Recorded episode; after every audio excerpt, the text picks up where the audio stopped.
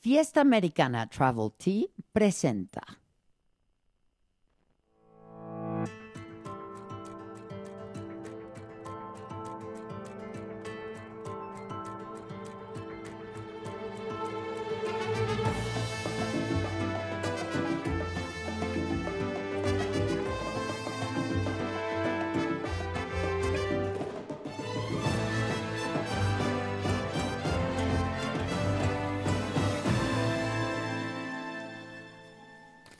¿Qué tal? Muy buenos días. Los saludo con muchísimo gusto. Hoy particularmente que estamos transmitiendo desde el Salón Fumador del maravilloso Teatro Juárez en Guanajuato. Porque aquí se está llevando a cabo la edición número 51 del Festival Internacional Cervantino. Yo soy amante del festival. Y bueno, ¿de qué estaremos además de eso hablando esta mañana, este lunes 23 de octubre? Los temas más relevantes.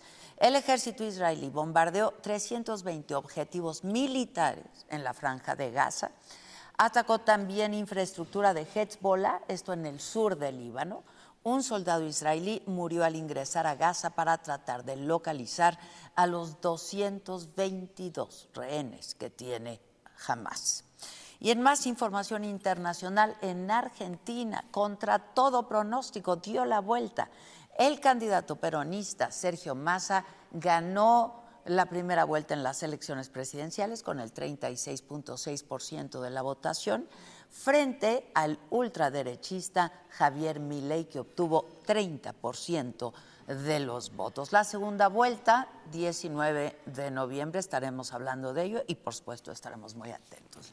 En otros temas, el centro de la depresión tropical Norma se localiza en tierra sobre el norte de Sinaloa, donde ya se reportan inundaciones, cierres de carreteras, suspensión de clases presenciales. En el marco de la cumbre migratoria de Palenque, Chiapas, ahí el presidente López Obrador aseguró que no pueden seguir esperando a que Estados Unidos tome iniciativa en el tema migratorio por lo que dijo que es necesaria la unión de los países de todo el continente. Y en la mañana el presidente dio a conocer que van a buscar que se promueva el diálogo bilateral entre Cuba y Estados Unidos para resolver, en definitiva, dijo el presidente, el bloqueo a la isla. Dijo, yo voy a hablar con Biden. En los otros temas, se difunden nuevas fotos del hijo de Paris Hilton que generan preocupación por el posible estado de salud del bebé. Ya nos va a hablar de eso eh, nuestro jefaus. La actriz Mary Streep revela que lleva seis años separada de su marido. El Checo Pérez quiere subir al podio del Gran Premio de México de este fin de semana. Tenemos mucha confianza, dice el piloto mexicano. De esto y mucho más estaremos hablando esta mañana, así es que quédense con nosotros. Hola Marianita, ¿cómo estás? Denle la bienvenida Mariana.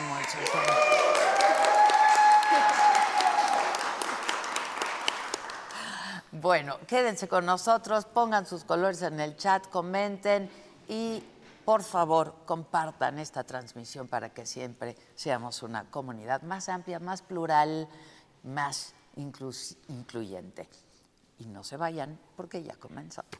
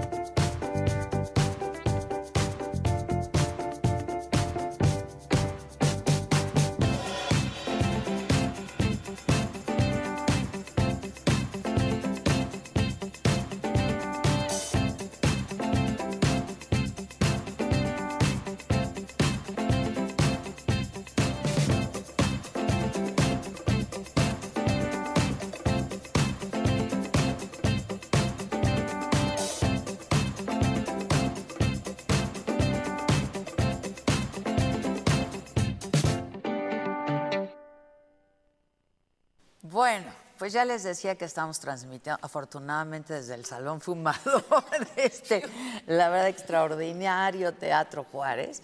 Eh, fue inaugurado en 1903 aquí en Guanajuato y aquí se está llevando a cabo la edición 51 del Festival Cervantino, pero además entiendo que lo remodelaron, ¿no? Ahora nos platicas.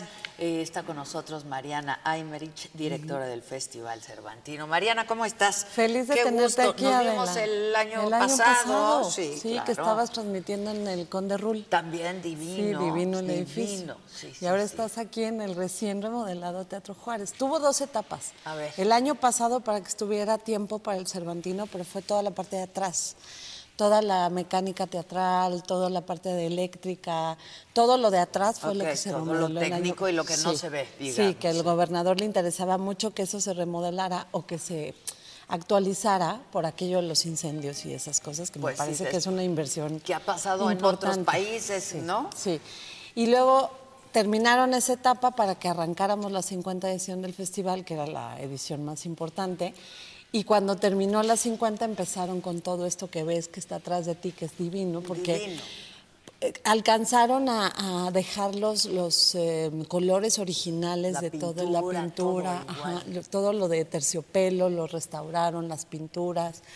Ahora toda la parte de afuera. Entonces pusieron el elevador para discapacitados, también eh, reestructuraron el- la parte de la cafetería y el bar, que también es muy bonito de la Ya vi, época. ya vi, ya Sí. vi. Entonces estás estrenando el teatro y pues nosotros felices de que hayan hecho esta inversión. No, Pues claro, claro. Importantísimo. Ver, Mariana, platicábamos de cuando las dos éramos chamacas. Digo, yo supongo que yo soy mayor que tú porque hay- ya nadie es menor que yo a estas alturas de la vida. Este, de cuando veníamos al Cervantino, De ¿no? chavas, sí, ¿no? Sí, A la fiesta, chavas, pero claro. también a ver lo que presentaba. Pero es que, a ver, fue de las mejores etapas del Cervantino, Sí. pero luego lo han vuelto a impulsar, ¿no? Yo ahí vi a Serrat, por supuesto. Este, te decía que vi al Bolshoi, Sí. eh, vi a Marcel, Marcel Marceau, Marceau. Bueno, sí. Bueno, o sea, unas cosas Es que han pasado increíbles. por este lugar los mejores exponentes de las artes escénicas en el mundo, Adela. Y en aquella época pues estaban, o sea, en boga, ¿no? De todos estos ballets que comenzaban en aquel entonces. Y ahora pues lo que hemos tratado de hacer es seguir garantizando la calidad de los espectáculos, pero la, fe- la oferta es amplia a lo bestia, perdóname que lo diga No, no, así, es que así es. pero pero a nivel mundial hay una cantidad de, de oferta artística muy importante y nacional también. Entonces lo que hemos hecho es hacer un festival mucho más inclusivo, mucho más diverso para todo el público, porque queremos que sobre todo los jóvenes y los niños, que son nuestros futuros consumidores, pues consuman mi festival. Y que sea muy familiar, ¿no? Así es, Este, a mí es. me enoja mucho, luego los gobiernos no invierten mucho en el arte y la cultura, ¿no? Pues- Pero es su carta de presentación número uno y sobre todo un estado como este. Por eso yo celebro que desde hace algunos años el, el Cervantino ha, ¿no? Como que tomado su segundo Sí, aire, ha vuelto a ser lo que se deseaba y Pues- lo que llegó a ser. Pues ¿no? qué felicidad que lo digas, Adela, y que, que lo hayas notado, porque sí hemos trabajado mucho de la mano con gobierno del Estado, nosotros que somos gobierno federal, para que el festival eh, pues sea eso, familiar, que las calles estén llenas de, de la gente Yo con ayer sus llegué y hijos, estaba- ¿verdad? estaba- no se Había podía muchísima caminar. gente, mucha Sí, gente, sí. pero muchas familias, eh, mucha actividad en la calle, pero actividades artísticas. Siempre yo estoy convencida que la cultura es eh, la mejor herramienta para la paz, para la construcción de paz Yo y para la, la- la- para que la calle vuelva a tener una vida eso, ¿no? Sana, familiar y que la gente se siente segura. La verdad es que trabajamos desde dos meses antes del festival y durante todo el festival en reuniones periódicas con todas las fuerzas de seguridad para garantizar que todo el mundo se sienta a gusto, cómodo, seguro. Que eso es muy importante. Muy importante. Muy importante, Muy ¿no? Porque ya quien quiere salir a las calles. No solamente, no estoy hablando solo de aquí, sino, ¿no? Sí, de, de- Este- y, y lo que quiere el festival es eso, dar buenas noticias, que la gente que lo que está viendo en el escenario sea lindo, que, que le despierte todos sus sentidos, que lo goce, ¿no? que se olviden un poco de la rutina, de, de las noticias ¿no? a nivel global que son terribles. El festival quiere eso, que lo disfruten y que si haya una parte reflexiva, pero no de esta reflexión que sales así medio... No, medio- entretenimiento. Exacto. Es que no, el arte y la cultura no están peleados. No. Es un gran Es- entretenimiento. por ¿no? supuesto, y además también es una es un es un momento de convivencia con los tuyos, ¿no? Porque sales y, Y de y platicas, claro. y- claro, claro. ¿Qué te dejó? ¿Qué, es lo que estás viendo? ¿Qué te dejó? El, mensaje positivo siempre es lo que buscamos, ¿no? Que el año pasado, este, que fue justamente el aniversario número 50, hicieron una edición especial, un libro padrísimo, Sí. que estuvo Serrat Sí, también, sí. ¿no? El año pasado fue. Que ya a mí me tocó ver a Serrat, pues de chavita también, cuando venía. Y fíjate que ahora que hablas de eso, Adela, contarte que eh, aquí en Guanajuato la Casa de Magodoy ya se convirtió en el acervo histórico del Festival Cervantino. Y nos tiene muy contentos porque fue un trabajo de tres años eh, de estar catalogando. Encontramos cajas en, edifi- o sea, en los sótanos de los edificios de material. Tesoros escondidos.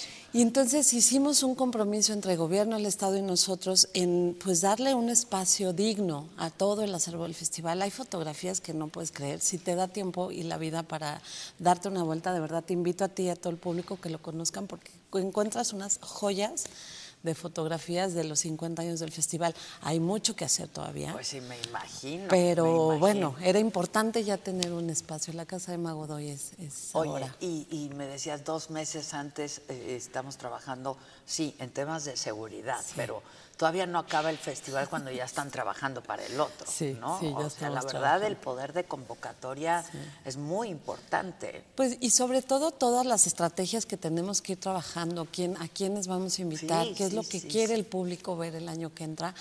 Es, es un trabajo de todo el año sin duda. Todavía tienen unos días para poder venir. Sí, ¿no? todavía, Este, toda esta semana hasta toda- el domingo. Hasta el domingo. Y hay una oferta muy interesante. Cuéntanos. Fíjate.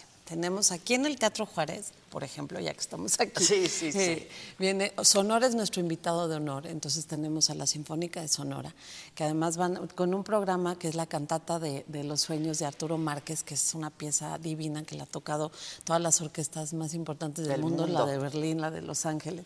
Eh, tenemos también la Filarmónica de, de Jalisco con un programa con Tamara Munford, que es una cantante estadounidense muy importante. Tenemos al a la Beijing Dance Company también, aquí, esta ya no va a estar aquí en el teatro, pero te estoy dando otros, No, sí, otros dinos, dinos. espectáculos. Otros- Este, me tiene muy contenta una producción del festival que, se- que es con la compañía alemana, la Schauspielkoln, porque la dirige David Gaitán, mexicano, Mexicano. dirigiendo a la compañía alemana, con una adaptación del Salvaje de Guillermo Arriaga. Wow. Eso viene a Guanajuato la- el último fin de semana. Viene una compañía que yo la llevábamos persiguiendo mucho tiempo de Noruega, que es la John Strongen Company, que es una compañía para jóvenes con un coreógrafo y, y director talentosísimo que habla Mi gente, ¿cómo están? Yo soy Nicola Porchela y quiero invitarlos a que escuches mi nuevo podcast Sin Calzones, en el que con mi amigo Agustín Fernández y nuestros increíbles invitados hablamos de la vida, la fiesta y nuestras mejores anécdotas. Y obviamente todos los detalles que no contamos en ningún otro lugar, solo lo van a tener acá en Sin Calzones. Ven a escucharnos como más nos gusta estar sin calzones. Ustedes ya saben que nos gusta andar sin calzones por todos lados y a ustedes les gusta vernos sin calzones. Esto todos los jueves en cualquier plataforma donde escuches podcast y en YouTube. de estos temas tan importantes que, que nos interesa poner sobre la mesa, que es cómo los jóvenes manejan los sentimientos, que no saben si están tristes, si están enojados y qué les pasa, ¿no? Ajá, sí, sí, Entonces, sí. Y nos sigue pasando con nos los sigue-. Exacto, nos puede seguir pasando, exacto. Este, Sí, pero es una etapa complicada, muy, compleja. sí, claro. muy complicada. Y bueno, tenemos a, a Daniel Ho, que viene de Hawái. No, es un ¿Cuántos músico. países? eh? Son 32 países los que están participando. Estados Unidos es el invitado de honor. Y la verdad es que nos ha sorprendido con toda, porque mira, cuando lanzamos el programa nos dijeron, Claro, y entonces va a venir J. Lo. Ah, no, pues no. Un poco difícil, ¿no? Un poco difícil que venga Que es parte de la cultura también. Sí, Pop, sí, ¿no? sí, Pero pop. la cultura popular, sí. claro. claro. Pero nos ha sorprendido Estados Unidos porque traen una, un, un programa muy diverso, pero también muy identitario, que habla de la migración, pero de las distintas migraciones que tiene Estados Unidos. De los chicanos, de nuestros paisanos que hacen unas cosas de verdad Impresionantes. De la migración asiática también, porque tienen migración Mucha asiática. migración y cómo la cultura es este puente para que se cree un diálogo artístico entre, entre, entre las culturas, ¿no? Entonces, la verdad es que nos han Ahí traído donde no importa la raza, No importa, no Este, importa. El, el idioma, nada. Nada, ¿no? El arte, la cultura eh, pueden crear estos puentes sin, sin tener que decir mucho tampoco. Estoy ¿no? pensando en Nueva York, que ahí se concentra, ¿no? O sea, cuando Exacto. cruzas un semáforo, Claro, ya te- ves del otro lado y dices, Sí. o sea, ¿cuántas culturas hay enfrente de mí? exactamente, ¿no? exactamente. Y, y justo eso está, está trayendo Estados Unidos, pero también trajo deporte. Entonces hay clínicas de la NFL, de box, de la NBA, y todo uno decía, pero ¿cómo? ¿Cómo, cómo justificas, no? que esté deportes en, en un festival cultural. ¿Cómo? Pues es una manera de hacerle un guiño a los jóvenes, de despertarles esa curiosidad de a ver si esto está trayendo el Cervantino, pues qué más hay, ¿no? Claro. Y entonces se meten al programa a ver qué hay y pueden descubrir cosas fantásticas. Y por eso cuando, cuando lo, propu- lo propuso Estados Unidos dije, va, ¿no? Y, lo- y fui a la clínica de la NFL y los chavos estaban felices de la vida, estaban agradecidas, las familias decían, por favor no lo dejen de hacer. Y yo pensaba, bueno, pues si, si un día, por ejemplo, el año pasado que fue Corea, Ajá. ¿qué, qué, qué deporte, no? Pues hay, hay, hay, hay Ay, artes, sí. hay artes marciales y son Sí, artes además, exacto, claro, exacto. claro. Entonces, este, pues eso está, eso, y bueno, Sonora, Sonora, ah, que es el Estado invitado de honor, el despliegue que ha hecho Sonora, el otro día nos contaban, llevan 8 toneladas de carne que han traído desde Sonora, porque está su restaurante en la Casa Sonora, Ok. que si no ha sido, date una vuelta, está espectacular. Y aquí en el Baratillo también tienen una especie de muestra gastronómica. Bueno, pues han traído 8 toneladas de carne. Pues es que en Sonora hay carne. Sí, y hay que ver ahora el fin de semana cómo les fue, porque yo les dije, prepárense, porque el fin de semana va a haber muchísima gente. Porque es el último, además. Sí, este y el que sigue, ¿Qué- ¿no? qué Sí. flu- este y el que Sí, sigue, este y el que sigue. ¿Qué, qué flujo ha, ha tenido? Dame la referencia del año pasado. El año pasado cerramos con 345 mil visitantes más o Guau. menos. Y este año, eh, pues yo me gusta ser un poco reservada con esos números, Adela, porque luego dices uno y al cierre dices otro y dices, ay, no, no sabía, ya sabes. Sí, sí, sí. Entonces, Está difícil, Sí, ¿no? está muy En el difícil. momento, sí. claro, claro. Pero visitantes, a- al día de ayer, por ejemplo, ya teníamos 50 mil personas en los teatros. Wow. En los teatros, ¿no? Más todo más lo que todo ocurre lo que en la calle. Exactamente. Pero está increíble que esté la gente viniendo a los teatros. Eso de ¿no? verdad Porque además es- son otro tipo de espectáculos. Sí, sí, y los teatros están llenos, la gente de verdad está, o sea, le gusta, va y compra el boleto en taquilla. Yo que trato de pasar y, y echarles porras a las chicas que están en las taquillas y, y dicen, no, sí, estamos vendiendo muchísimo y se emocionan y les cuentan al público la, la oferta que hay artística. Entonces a mí ver un teatro lleno es la mejor satisfacción. Oye, ¿y cuántos foros hay? Son Este, 17 foros. 17. Son 17. Entre Plaza Pública, Alhóndiga, ¿no? Mejía Mora, San Ajá, Fernando, ajá. tal. Y los teatros, este, el principal, el Cervantes, eh, el Auditorio del Estado. Eh, pero son 17. Diecis- ¿16? 17. 17, 17 foros. 17, Sí. ok. Ahora, si nos quedamos toda esta semana y el fin, ¿qué hay? Pues hay todavía ¿Qué, un montón qué de alcanzamos cosas. a ver? ¿Dónde pasamos? ¿Podemos subir el este todo el programa? Sí, tenemos, eh, bueno, también la gente puede bajar la app en el celular y ahí vas haciendo tu agenda cervantina. Está la página web y las redes sociales del festival. Pero bueno, te decía, hay danza, hay teatro, hay música. Viene, hoy se presenta el ballet folclórico de Amalia Hernández, por ejemplo, en la. Lóndiga, que eso siempre hay patadas para entrar. Eh, también tenemos la, hay una, una banda que viene de Bosnia-Herzegovina que es dubiosa, que es, es, es una banda para jóvenes que está padrísimo. ¿Qué tipo de- Es, es como música balcánica. Eh, pero es, es una banda súper interesante en la Lóndiga también. Está Trey McLaughlin, que es, un músico de Estados Unidos, pero que además viene con una mezcla de, de- de, mm, sonidos tradicionales de Estados Unidos, pero combinados con, nueva, con una fusión de nueva música también está muy interesante.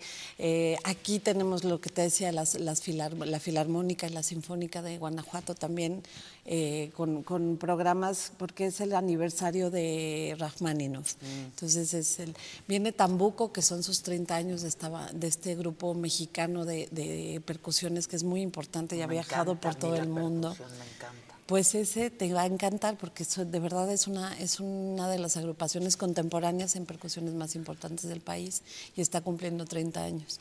Tenemos al Cuarteto Latinoamericano también con un programa de Rachmaninoff eh, muy interesante.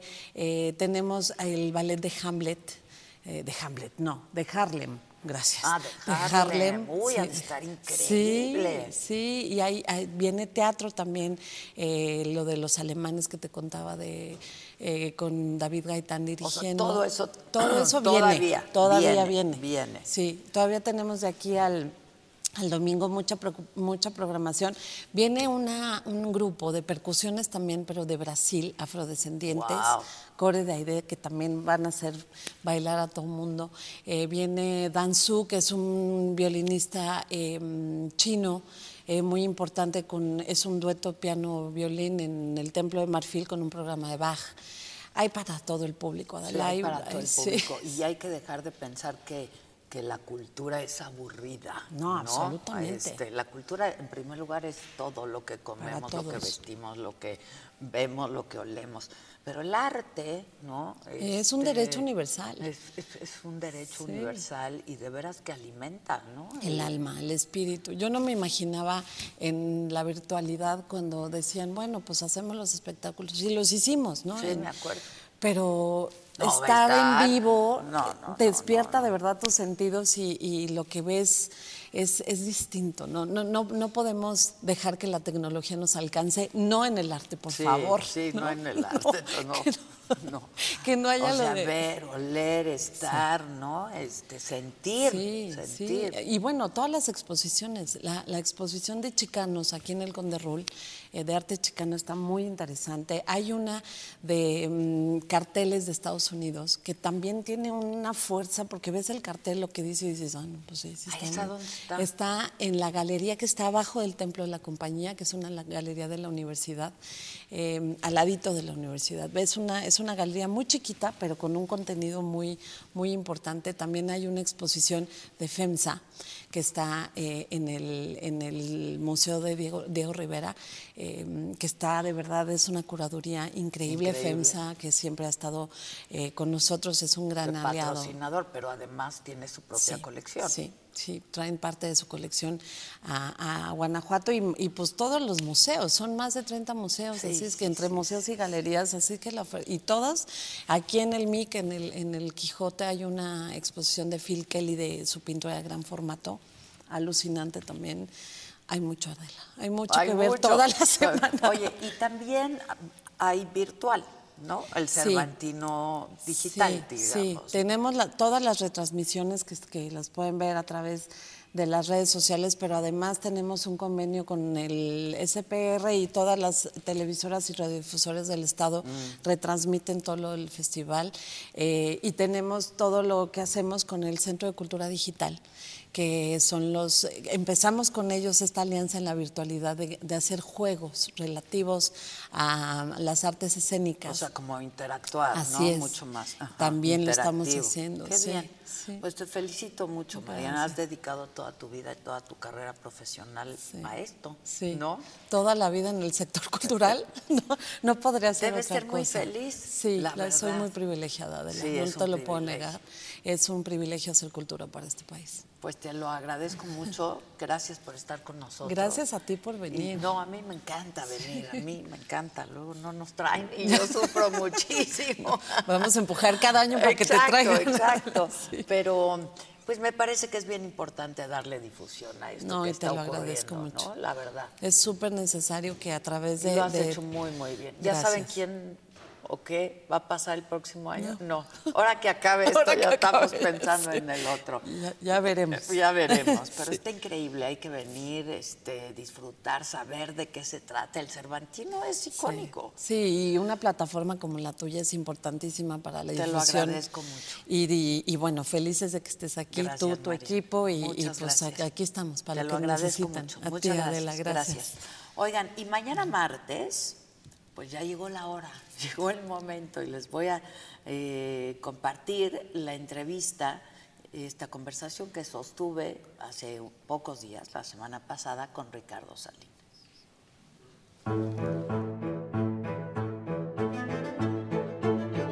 La pregunta es que si va a ser seria o va a ser ligerita, superficial. De todo, ¿no? Para Adela, con afecto y aprecio. ¿Y me los tienes? El afecto y el aprecio. Espero que lo mantengas. Te iba a decir, mejor me lo dedicas al final de la entrevista. ¿Tú compras la tele para ser poderoso, para hacer dinero? Cuando compré la tele... Pero en el caso de Citlali, ¿por qué te cae tan mal? No, porque no me baja de oligarca y usurero. Yo hubiera pensado que tú eres un hombre muy inteligente y tendrías una manera mucho más inteligente de responder. Y para todo público. Estamos ¿Te han tildado de misógino, este, machista? Claro que no. Yo, al contrario, yo tengo un gran respeto y admiración por las mujeres, a los remedos de mujer. Y cuando a ti te dicen usurero porque vendes tus productos en Electra, por ejemplo, hay intereses altísimos. ¿Sabes qué les digo? Le están diciendo a 7 millones de mis clientes que son unos pendejos retrasados mentales. Dígaselo, por favor. No, yo no. Yo nada más. Pues, ¿Hemos tenido mejores gobiernos que este, dirías?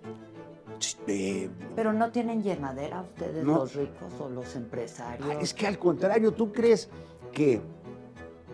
¿Es complicada la relación empresario-gobierno?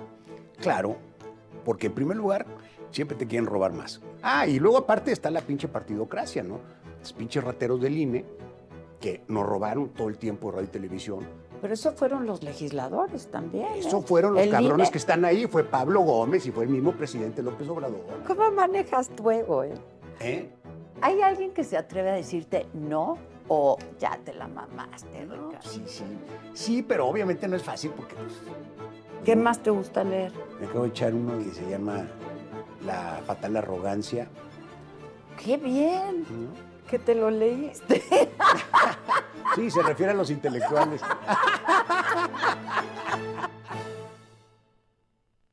Bueno, eso será mañana, mañana martes, 7 de la noche, ya lo subimos y ya podrán ver esta conversación interesante, entretenida, divertida, pues como deben ser las conversaciones, me parece, y muy reveladora además.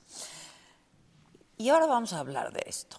La lógica detrás del férreo ataque contra el Poder Judicial no es un tema electoral ni de austeridad, es algo mucho, mucho más peligroso.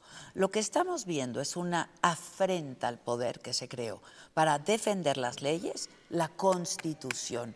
Lo que está en riesgo es el diseño institucional del Estado mexicano, porque el presidente no concibe las bondades de la separación de poderes, porque a él le gusta y prefiere la sumisión y la lealtad ciega. Tal parece que al presidente le estorba la constitución. Lo ha dicho, no me vengan con que las leyes son las leyes. Ayer las calles de más de 20 ciudades del país tuvieron marchas, marchas inéditas de ciudadanos y trabajadores del Poder Judicial.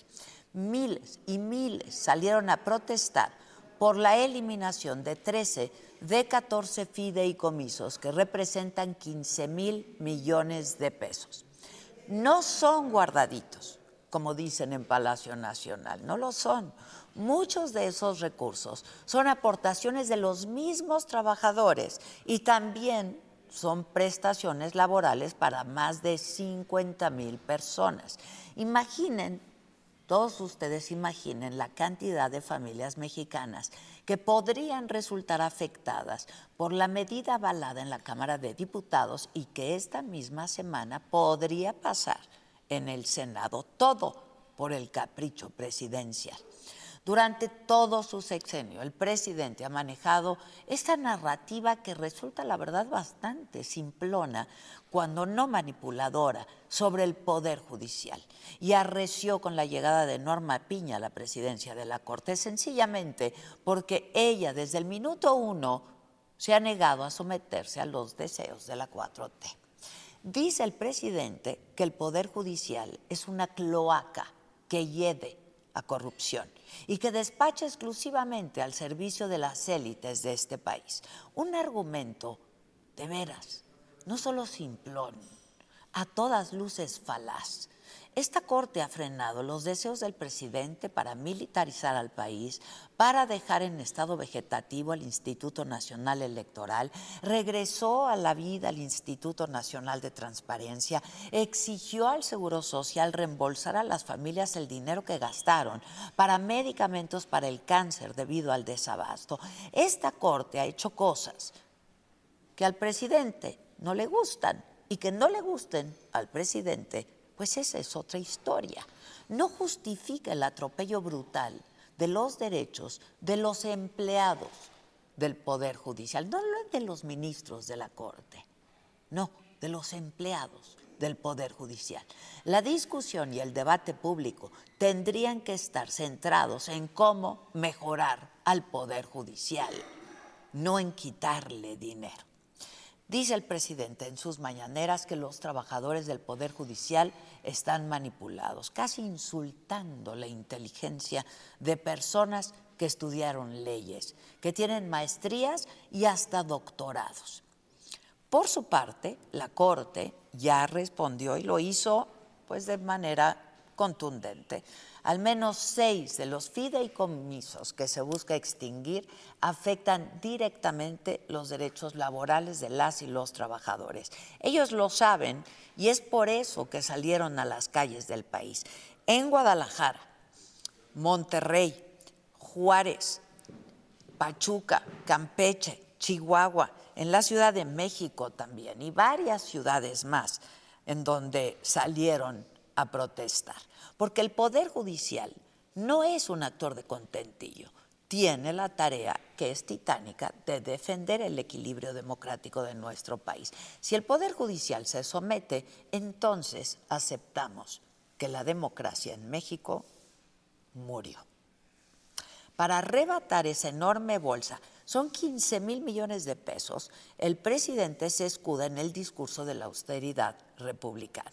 Pero ¿cómo hablar de austeridad cuando el presidente de el presupuesto de egresos de la federación crece y crece, cuando se acaba de avalar una deuda pública de casi 2 billones de pesos, cuando el programa de vacunación tuvo el año pasado un subejercicio de 23 mil millones de pesos, lo que causó que apenas la cuarta parte de los niños menores de dos años tengan su esquema completo de vacunación. ¿Con qué cara se habla de austeridad y se desprecia la figura de los fideicomisos cuando hay hoy por hoy el fideicomiso de equipo militar tiene, déjenme ser precisos, 41.295 millones de pesos. Son carretadas de dinero a disposición de las Fuerzas Armadas con nula rendición de cuentas total opacidad y que son adicionales ¿eh? al presupuesto que ya reciben. Pero nuestros niños sin vacunas. Así es la austeridad republicana, o más bien dicho, la tiranía de la discrecionalidad del uso de recursos públicos.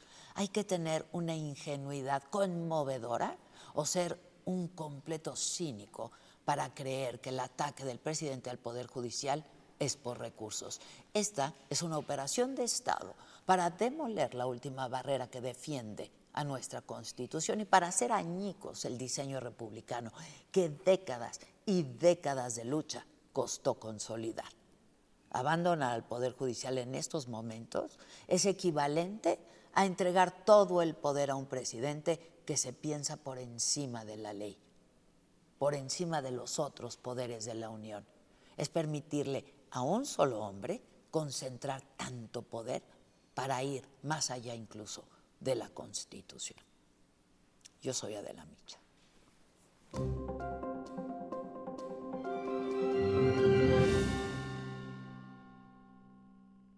Bueno, y ayer les decía que fueron miles de ciudadanos, trabajadores del Poder Judicial, que salieron a las calles de 29 ciudades de todo el país para protestar en contra de la extinción de 13 de 14 fideicomisos del Poder Judicial que contienen sus prestaciones laborales y que representan 15 mil millones de pesos.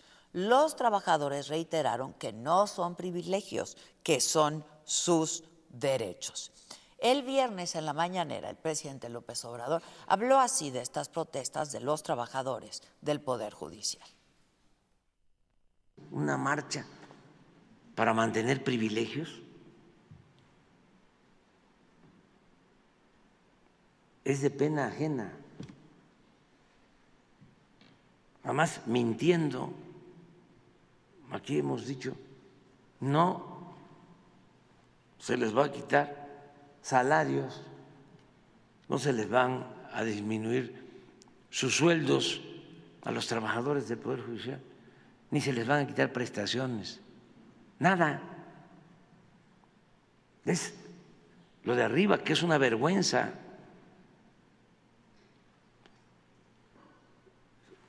Servicio médico especial, hasta para hacerse, lo he dicho, y lo repito, cirugías plásticas, cajas de ahorro especial.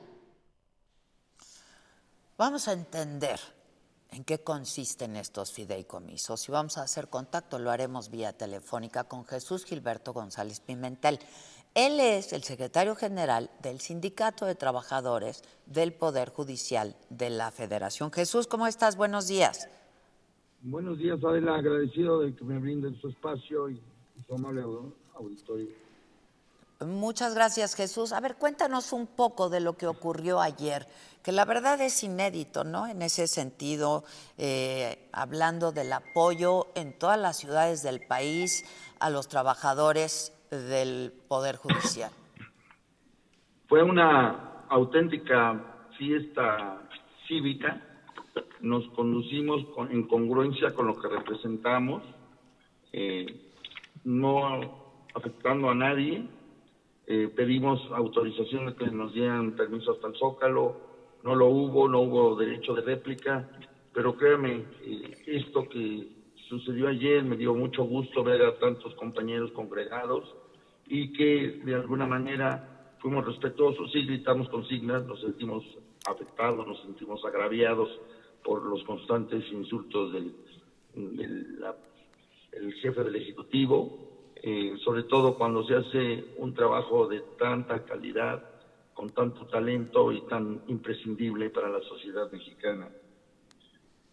A ver, eh, cuéntanos un poco, porque a mí me gustaría mucho que la gente entendiera, Jesús, eh, qué es lo que ustedes están defendiendo frente a lo que dice el presidente cada mañana, ¿no? Hablando de privilegios, este, pues de 11 ministros en realidad, ¿no? Eh, cuéntanos qué es lo que ustedes están defendiendo. Bueno, por principio de cuentas se nos están afectando eh, derechos que están establecidos en las condiciones de trabajo, concretamente en el artículo 49 de la Suprema Corte, que se refiere a las prestaciones médicas complementarias, y el artículo 48 de las condiciones del Consejo de la Judicatura Federal, que también es para prestaciones este, complementarias. Son dos eh, fideicomisos, uno para cada institución. Hay que recordar que la Corte elaborará su propio presupuesto y el Consejo también el propio. Entonces, estas prestaciones ya están establecidas desde hace muchos años y son eh, para pagar eh, algunas enfermedades cuyos gastos médicos que ya fueron potenciados no se pudieron, no alcanzaron a cubrir la enfermedad de nuestros compañeros.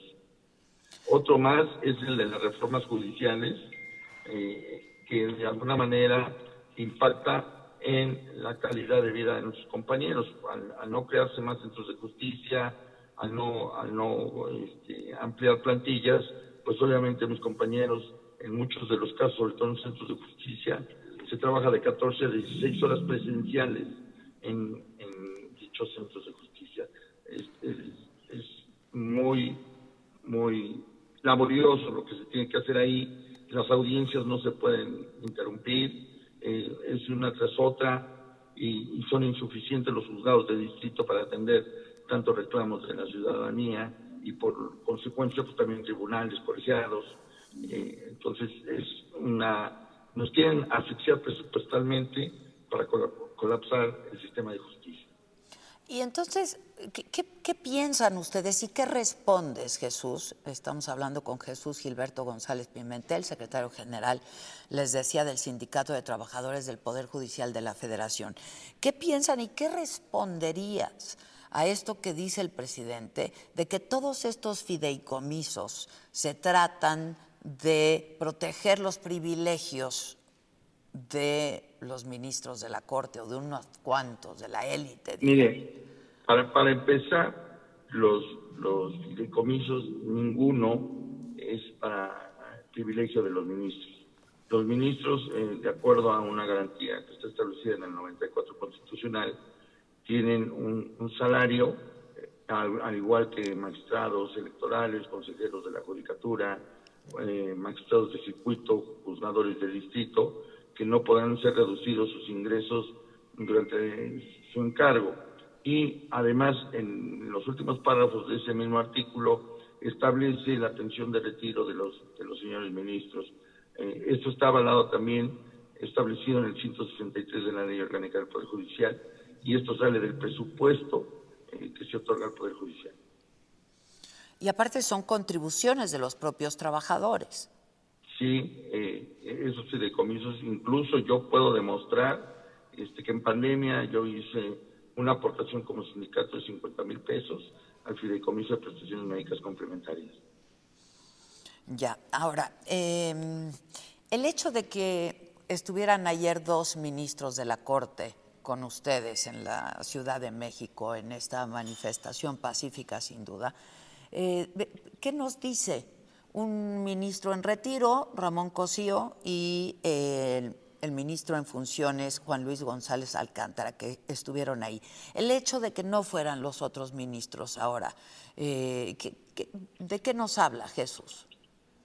Mire, nos habla del apoyo que está generando este movimiento que surgió eh, de las propias bases de trabajadores. Eh, son derechos ganados a pulso, no son privilegios. El único privilegio que tenemos es trabajar para la sociedad en una, en una actividad que es toral para el Estado mexicano. Justicia es dar a cada quien lo que le corresponde, no dar a cada quien lo que le gusta o lo que quiera. E, esto es importantísimo decirlo.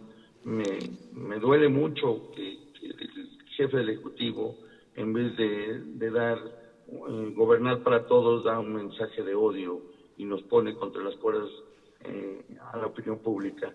Ayer, reitero, fue una, fue una fiesta democrática con mucha civilidad política, eh, no afectamos a nadie, hubo mucho apoyo de parte de la sociedad, pero le puedo asegurar que en su gran mayoría eran trabajadores que estaban reclamando algo justo. Si no fuera algo justo, no hubiéramos salido a las calles. Ahora, este movimiento, perdón, este movimiento yo creo que empieza a ser la conciencia, es la voz y la conciencia de los mexicanos. Ayer se vio que unidos podemos hacer muchas cosas y podemos evitar que este país eh, deje de tener un régimen democrático. vamos a ver qué es lo que pasa en el Senado, ¿no? ¿Ustedes están pensando en manifestarse en el Senado? Este, sí, mañana hay, hay un parlamento que va a estar allá. Este, tenemos algunas reuniones desde las 8 de la mañana y eh, posteriormente yo estar a las 4 de la tarde en Parlamento Abierto en la Cámara de Diputados para otra cosa que también es importantísima, la defensa del presupuesto.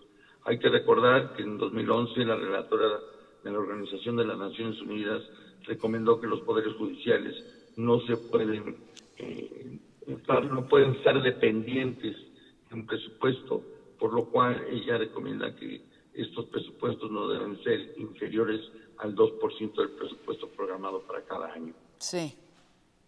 Ahora, mañana concluye también el paro de labores, ¿no? Del Poder es. Judicial. Vamos, vamos a ver cómo nos va mañana. Eh, eh, esperemos respuestas positivas. Nos han buscado de muchas bancadas. Quiero comentarle que sí hubo personajes políticos eh, que querían este, hacer uso de la voz o, o- o que incluso se manifestaron.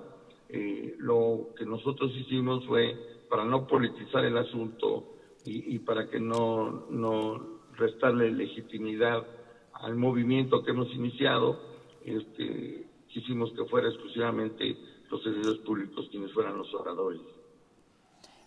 Pues sí, para darle el carácter que en realidad tiene, ¿no? Que es de los trabajadores No del- solamente laboral.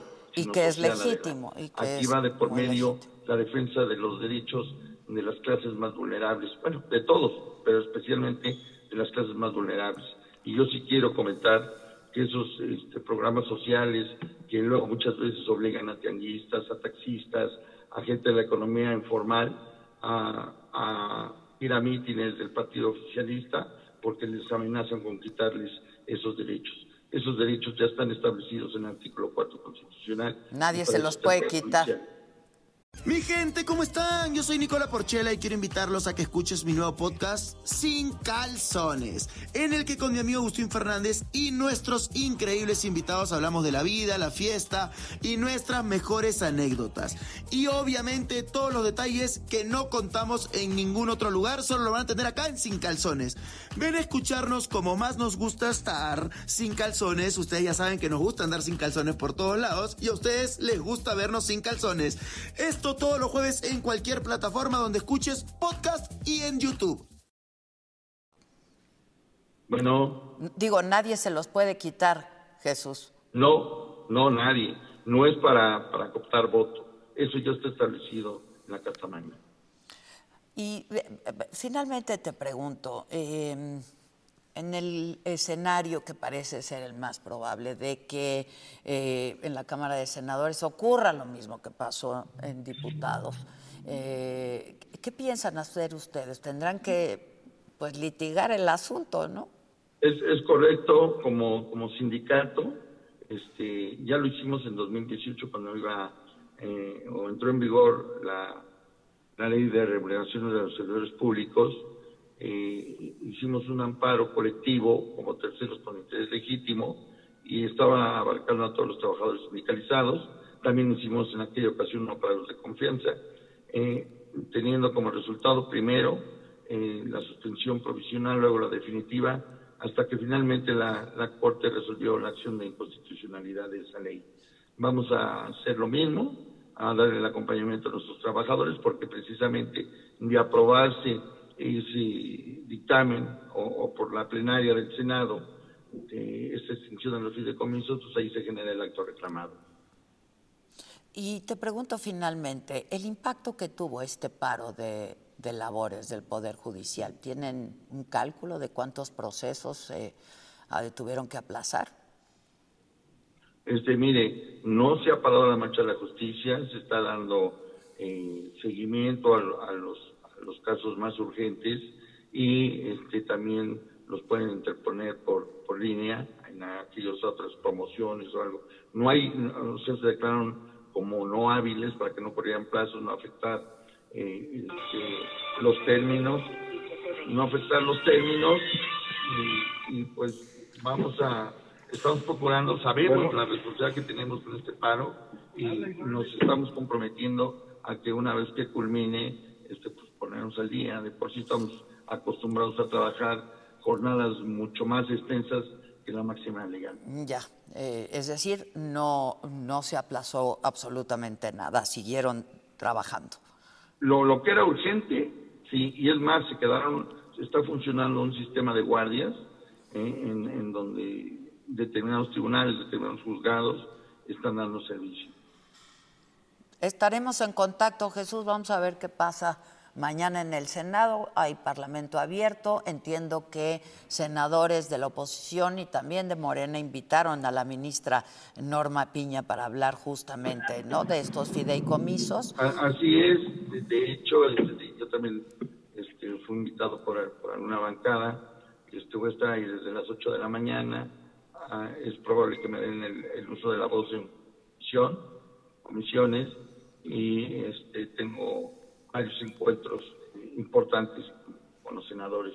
Posteriormente, a las 4 de la tarde, tengo mi participación en Parlamento Abierto, en donde empieza la discusión de, del presupuesto, creo que es lo indicado, y también vamos con todo. Y estaremos muy atentos. Te agradezco. Muchas gracias, Jesús. No, al contrario, gracias por el espacio. Muchas gracias. Al contrario, vamos a estar en contacto. Hasta luego. ¿Y? ¿Y ahora? Sobre la primera Toyota Grand Highlander. Así es, yo quiero platicarles que la vida es más grande con la primera Toyota Grand Highlander. Ustedes que nos están viendo en este momento, ¿qué hacen en el coche cuando van en familia o en camino al trabajo o a la escuela? Yo creo que es básico viajar en familia con estilo. La verdad, con su silueta elegante de punta a punta, ese vehículo familiar no parece un vehículo familiar. La primera Toyota Grand Highlander fue diseñada para satisfacer y sobrepasar las necesidades de sus pasajeros. Ningún detalle por más pequeño que sea, fue pasado por alto. Además, combina perfecto el espacio, estilo, confort y tecnología. Por eso, la primera Grand Highlander cumple sus promesas y más. Descubre más en toyota.com, diagonal español, diagonal Grand Highlander. Gracias a Toyota.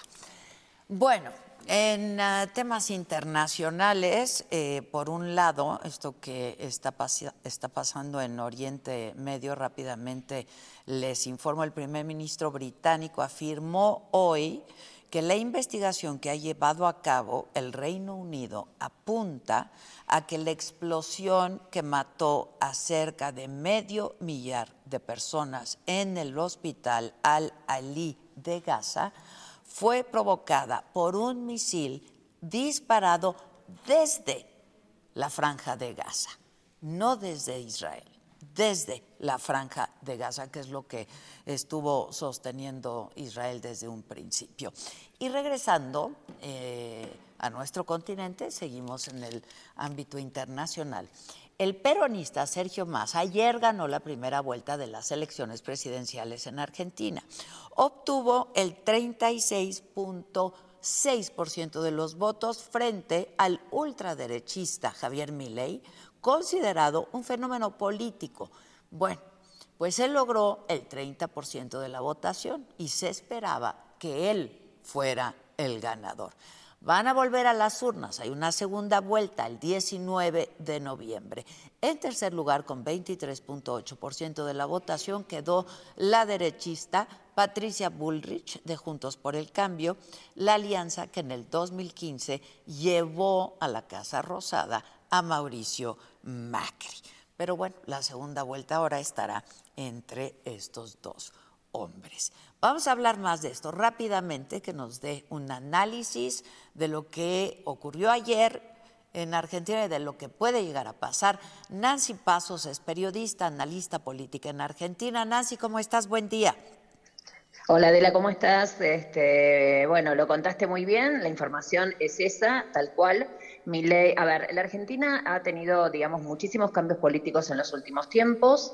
Eh, como ustedes saben, hace cuatro años atrás volvió el peronismo de la mano de Alberto Fernández con Cristina Fernández de Kirchner, pero al año de estar en el gobierno y traspasar la pandemia, las diferencias entre el presidente y la vicepresidenta se empezaron a notar y claramente, digamos, Alberto Fernández hizo este, posiblemente uno de los peores gobiernos peronistas que hayamos tenido registro en la historia.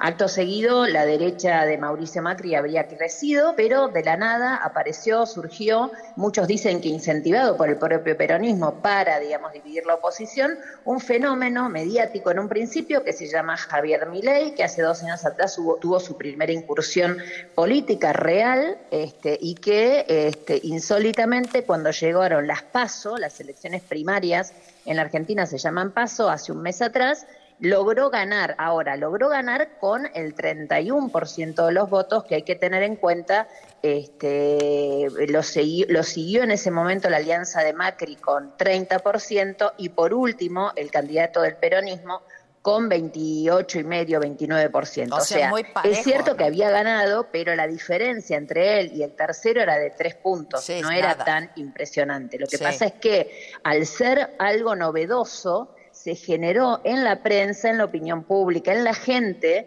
este, esto que se dio en llamar el fenómeno a. Eh, ¿Qué sucedió? Sucedió que el peronismo, eh, una vez que cerró el acuerdo con el Fondo Monetario, digamos, el- como Massa además es el ministro de Economía, un ministro de Economía de la que te tengo que contar, este, es realmente para el libro Guinness, porque el, peronismo gana esta, esta elección, esta general, y queda primero en, en- en las urnas con, con los guarismos que vos diste, 36.5 eh, contra 29.80, o sea, no llegó ni al 30 mi ley esta vez, eh, gana a pesar de tener 138% de inflación. Esto es realmente eh, para el Guinness. O sea, que locura, un ministro de claro. Economía de un país que tiene 138% de, in- de inflación anual eh, termine primero en una elección, solo habla eh, muy bien de la estrategia que tuvo el peronismo y muy mal de los candidatos oponentes, porque el gran tema es que es cierto que Milei es un fenómeno, pero también es cierto que Milei ha tenido actitudes y discursos en la campaña muy rupturistas y la gente ya está harta, te juro, Adela, harta de la famosa grieta histórica que viene dividiendo a la política en Argentina. Así que bueno, ahora vamos a una segunda ronda electoral definitoria el 19 de noviembre. Está todo por verse, todo por verse porque es cierto que seis puntos ¿Se cortó? Uy, qué lástima. Estamos tratando de, de volver. Es que la verdad sí está interesantísimo, eh, porque contra todo pronóstico, como decíamos, quedó en primer lugar Sergio Massa. Eh, ¿Ya la tenemos? Nancy se nos cortó. Sí, sí, estoy, estoy, se, se re- se cortó. Sí. Yo estoy, lo que pasa que te cuento, yo tengo un programa de radio que comienza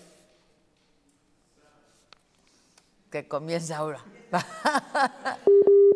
que comienza justo ahora. A ver si un poco más adelante podemos retomarlo, porque sí está, es contra todo pronóstico. Vamos, Argent- la economía de Argentina ha estado, ha sido desastrosa, desastrosa en los últimos años.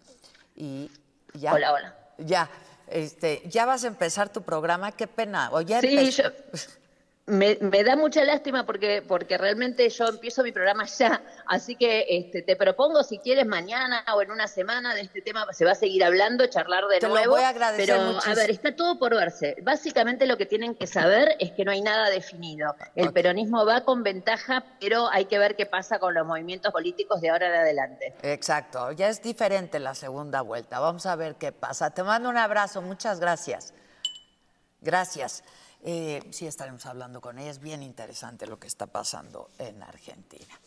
Y pues aquí está ya todo mi equipo de trabajo, casi todo, casi completo, ¿no? Casi completo. Eh, pero ya están, yo ya veo al Jefaus, a la Maca. Y recordarles, para quienes no estuvo con nosotros desde hace una hora que comenzamos, que mañana en el Solo con Adela, 7 de la noche, como todos los martes, ahora la conversación es con Ricardo Salinas.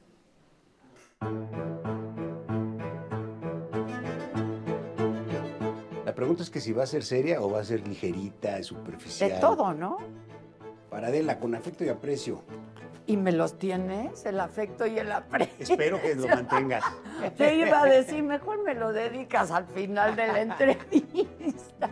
¿Tú compras la tele para ser poderoso, para hacer dinero? Cuando compré la tele, Pero en el caso de Citlali, ¿por qué te cae tan mal? no porque me- me- no me baja de oligarca y usurero. Yo hubiera pensado que tú eres un hombre muy inteligente y tendrías una manera mucho más inteligente de responder. para todo público. Estamos. Te han tildado de misógino, este, machista. Claro que no. Yo, al contrario, yo tengo un gran respeto y admiración por las mujeres. O a los remedos de mujer. Y cuando a ti te dicen usurero porque vendes tus productos Sí, en Electra, por sí. ejemplo, Me encanta intereses altísimos. ¿Sabes qué les digo? Le están diciendo a 7 millones de mis clientes Ajá. que son unos pendejos retrasados mentales. Dígaselo, por favor. No, yo no, yo Bueno, nada más. pues, Hemos tenido mejores gobiernos que este, dirías. Eh, Pero no tienen llenadera ustedes, No. los ricos o los empresarios. es que al contrario, ¿tú crees ¿Qué? ¿Es complicada la relación empresario-gobierno? Claro, porque en primer lugar siempre te quieren robar más. Ah, y luego aparte está la pinche partidocracia, ¿no? Los pinches rateros del INE que nos robaron todo el tiempo radio y televisión. Pero eso fueron los legisladores también. ¿eh? Eso fueron los El cabrones INE. que están ahí. Fue Pablo Gómez y fue el mismo presidente López Obrador. ¿Cómo manejas tu ego, eh? ¿Eh? ¿Hay alguien que se atreve a decirte no o ya te la mamaste, No, Ricardo? sí, sí. Sí, pero obviamente no es fácil porque pues, ¿Qué más te gusta leer? me acabo de echar uno que se llama La fatal arrogancia. ¡Qué bien! Que te lo leíste. Sí, se refiere a los intelectuales.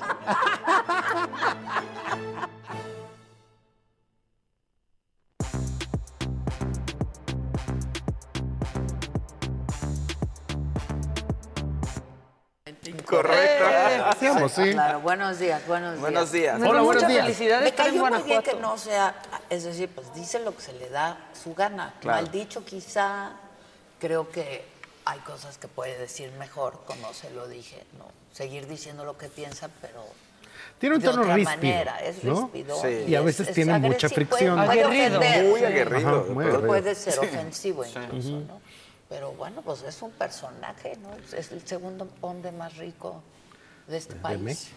De este país. Pero lo mismo que es ríspido ahorita que estabas hablando de Milei, pues también es muy sorprendente ese Súper señor como es de ríspido ¿no? también. Sí, Pero la sí. gente lo empieza a Parece querer. un sketch. Yo cuando empecé a ver sus Sí. primeros videos pensé que era de Saturday Night Live. Sí, y no. Y no. No, no. Pero no sé también si- parece broma que haya quedado, a- pues, quien quedó arriba en Argentina, ¿no? Con Pues la no- inflación no a habíamos más ya del visto que no jalaba. 140%. Ajá. Y es el ministro de Economía. ¿Sí? Pues sí. Está Todo parece broma.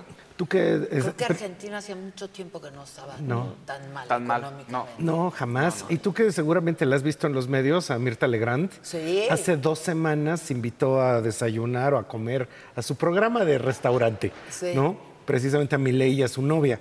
Y era muy curioso porque su novia, en estas cosas de la política mexicana, jamás se podría dar. ¿Qué hizo? Su novia, pues es así como una eh, cantante cómica vedette, este, Ok. un poco descocada. Ok. Y entonces, ahí al frente de la política argentina, pues nadie levanta la ceja porque están acostumbrados a todo este tipo de repente de alianzas Menem con. O sea, entre el mundo del espectáculo Sí, y el mundo sí, de la sí, política, sí. allá sí se da y aquí no. Pero es un Aquí hombre. sí se da, Aquí pero se da, aquí se da, pero no se dice. Se da Se distinto. da Se da distinto. Y es un hombre articulado. Perdón, sé un poco de eso, Pues pero... Lo mismo que decías de Salinas Pliego, ríspido, pero muy atractivo. O sea, cae bien cuando habla. Son personajes atractivos, ¿no? Yo, Sí, por sí, ejemplo, sí. a Ricardo Salinas, o lo alucinas, o hay veneración, o sea, Sí. sus fans. Lo quieren. Y No, don está tío, muy te cae bien y te cae bien de closet. E- Sí, Exacto. ándale. No dices. Exacto. Sí. No, yo sí digo que me cae bien. me cae bien. A mí cosas y cosas. Cosas sí. Sí, sí, pero como personaje es muy atractivo. Pero también como magnate de medios, pues es el más visible. O sea, de hecho nunca Pues, oyes una eh, es declaración el de único, nunca el- oyes olvídate, nada. Solo él. empresario de cualquier tipo. Sí. Y de eso hablamos también, si es parte de querer hacer un branding personal, ¿no? Este, Claro. Está muy interesante. Pues me urge y ya verla. divertida, entretenida. Yo creo que las cosas. La de Maussan, amé. Ah, La de Maussan es gran, ¿Qué fue tal grande, la de ¿no? Maussan? Fíjate que hay mucha gente que me ha dicho, no, yo eso sí, mira, yo adoro tus entrevistas, pero, Pero yo la Maussan. Hay que oír a Maussan, está divertidísimo. Ahora, yo sinceramente yo no creo. Yo en- tampoco. Pero si el gobierno de Estados Unidos lo revela, voy- a dar una alegría de que Maussan tenía razón. O sea, Pero, por él, pues, por tantos también. años hablando de eso, qué bueno que algún día Yo tenga viste razón. que le dije, o sea, está, o sea, se te puede, está en, en- en- en entredicho toda tu carrera profesional y tú, ¿no? Yo por lo único que no pienso que es muy charlatán es porque él realmente lo cree. lo No, cree. no, O sea, no nos quiere engañar, cree. él No, seguro. No, no, no. él lo sí. supercree, él No. dice que los ha visto y, Y él los, in- y los inicios que y tiene. que la Virgen le ha hablado y vive Ajá. en el subterráneo. Él y- sí siente como que la Virgen Que le habla. Ahora, claro. eso también eh, creo Sí, que como le requiere dije, "Y no explicación. pacheco". No, Pero, pero ella, ahí, ahí ya no es su área de expertise, ¿no? Entonces ya no se va a meter en esos temas. Pero no, él nada más dijo que cuando hacía sus investigaciones, él era el director, el jefe de información, digamos, del 60 minutos. Eso te iba a decir, la gente a lo mejor ahorita no tiene la noción La de lo que fue 60 pero- minutos en México. Claro. Ajá. Entonces, pues era pro- Periodismo de investigación periodístico de serio. investigación, hacían reportajes increíbles y en uno de ellos es cuando dicen que la Virgen le, Le habla, sí. Pero bueno, pues Por su WhatsApp le hablo.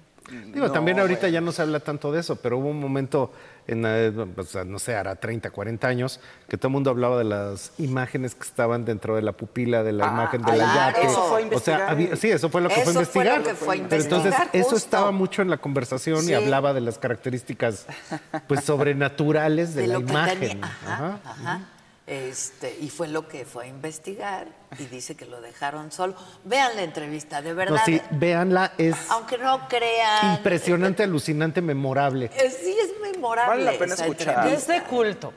O sea, Sí. Maussan Maussan ya- Pero bueno, hay una probabilidad también de que sí se pueda encontrarse con otro ser de otro mundo. Pues hay una probabilidad, es bajita, es casi cero. Sí, puede Pues ser. yo no dudo que haya vida en o sea, hay vida en Sí. otros planetas. Para o sea, que vengan. ¿Qué tipo de vida? Claro. Y que vengan así Inteligente. como ETs, exacto, que vengan a investigarnos, pues, quién sabe, ¿no? Pero, Pero de que, que pues, algo sí, habrá. sí, ya lo hubiéramos visto más gente, ¿no? Quizá. O curiosamente en un mundo donde todos tenemos cámaras, pues ya alguien hubiera tomado un video en foco. Exacto. Hemos encontrado más chinches que aliens. Sí. Eh, y que lo Últimamente. digas. Pero bueno, que son, Hay más que son- evidencia. que son los mismos. ¿no? Sí, O sea, eso no. perdón. Hay unos que son la misma especie. Pero véanla, se van a divertir y está padre escuchar a Maussan, la verdad, está Sí. padre escuchar a Maussan. Es otro personaje. Este, ¿Con quién vamos? El que sigue, por favor. Qué padre que estamos aquí, ¿no? sí, Hijo, sí, qué pues, escenario. Yo estoy viendo el piso.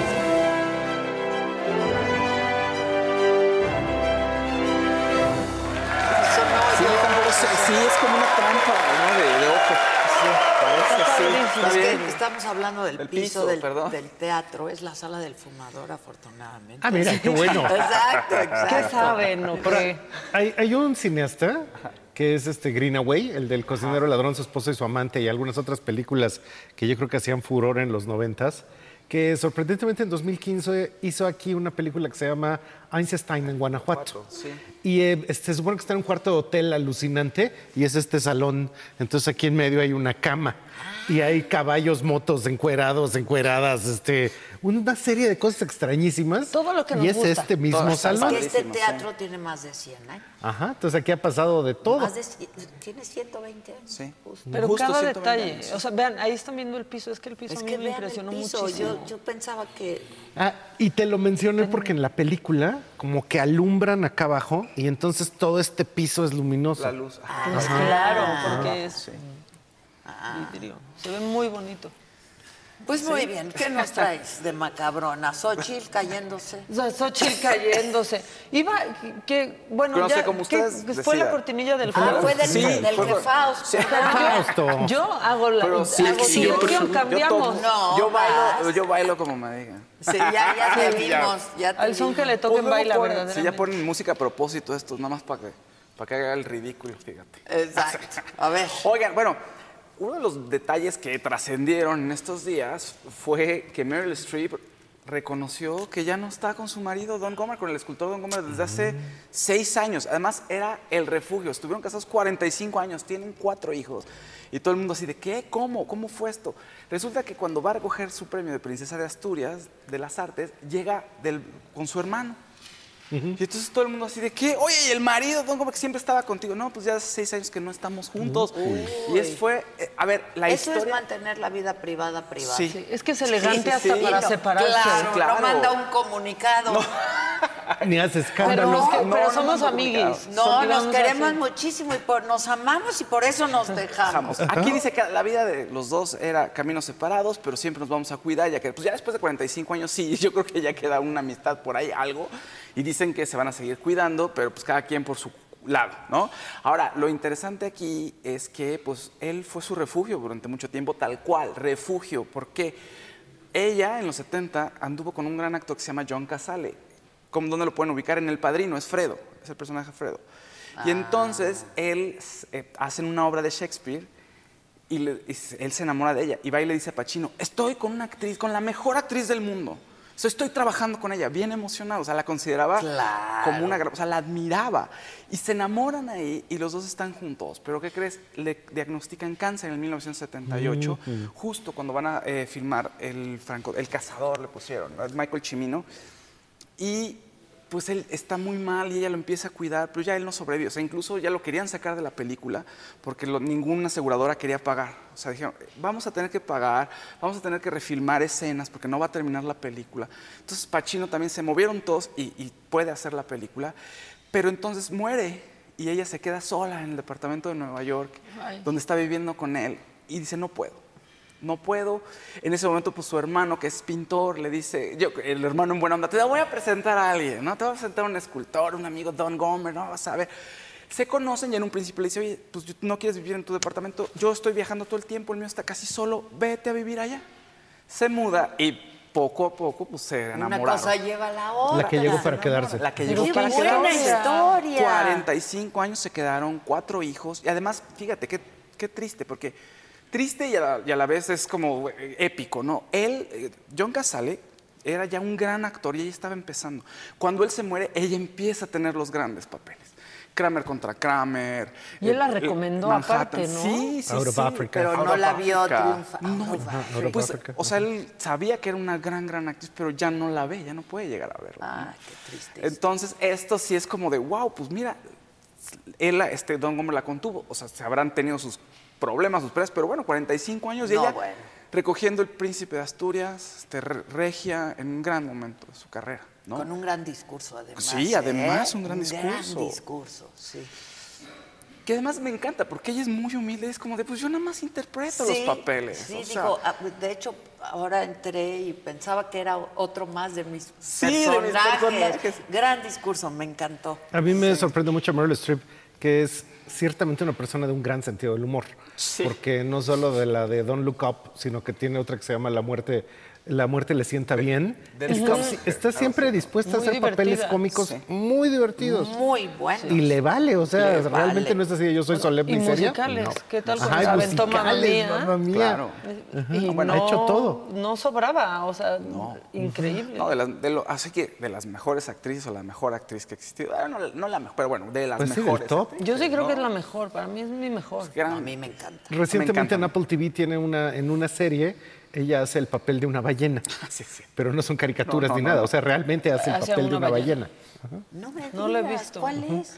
Es una serie ¿cómo como se del llama? futuro, Sí. del calentamiento global y todo lo que va a pasar. Y cada capítulo sucede, haz de cuenta que 2020, 2040, 2050, 2060. O sea, y en uno de esos capítulos, ella es la personificación digital de un cetáceo. Entonces ella habla con su voz de Meryl Streep, pero es una ballena que le habla a la humanidad. Está muy chistoso. Ahorita Se me fue el nombre. Te digo, Es una gran actriz, puede interpretar cualquier Lo que cosa. sea. Ajá, lo ha hecho, ¿Qué tal sí. Camaleónica, es Osage En- lo County? más- ¿Tú viste una Ah, es muy entrevista que le dicen, a ver, haz un adolescente y hace enfrente de ti un adolescente disculpa- así disculpándose que llegó tarde?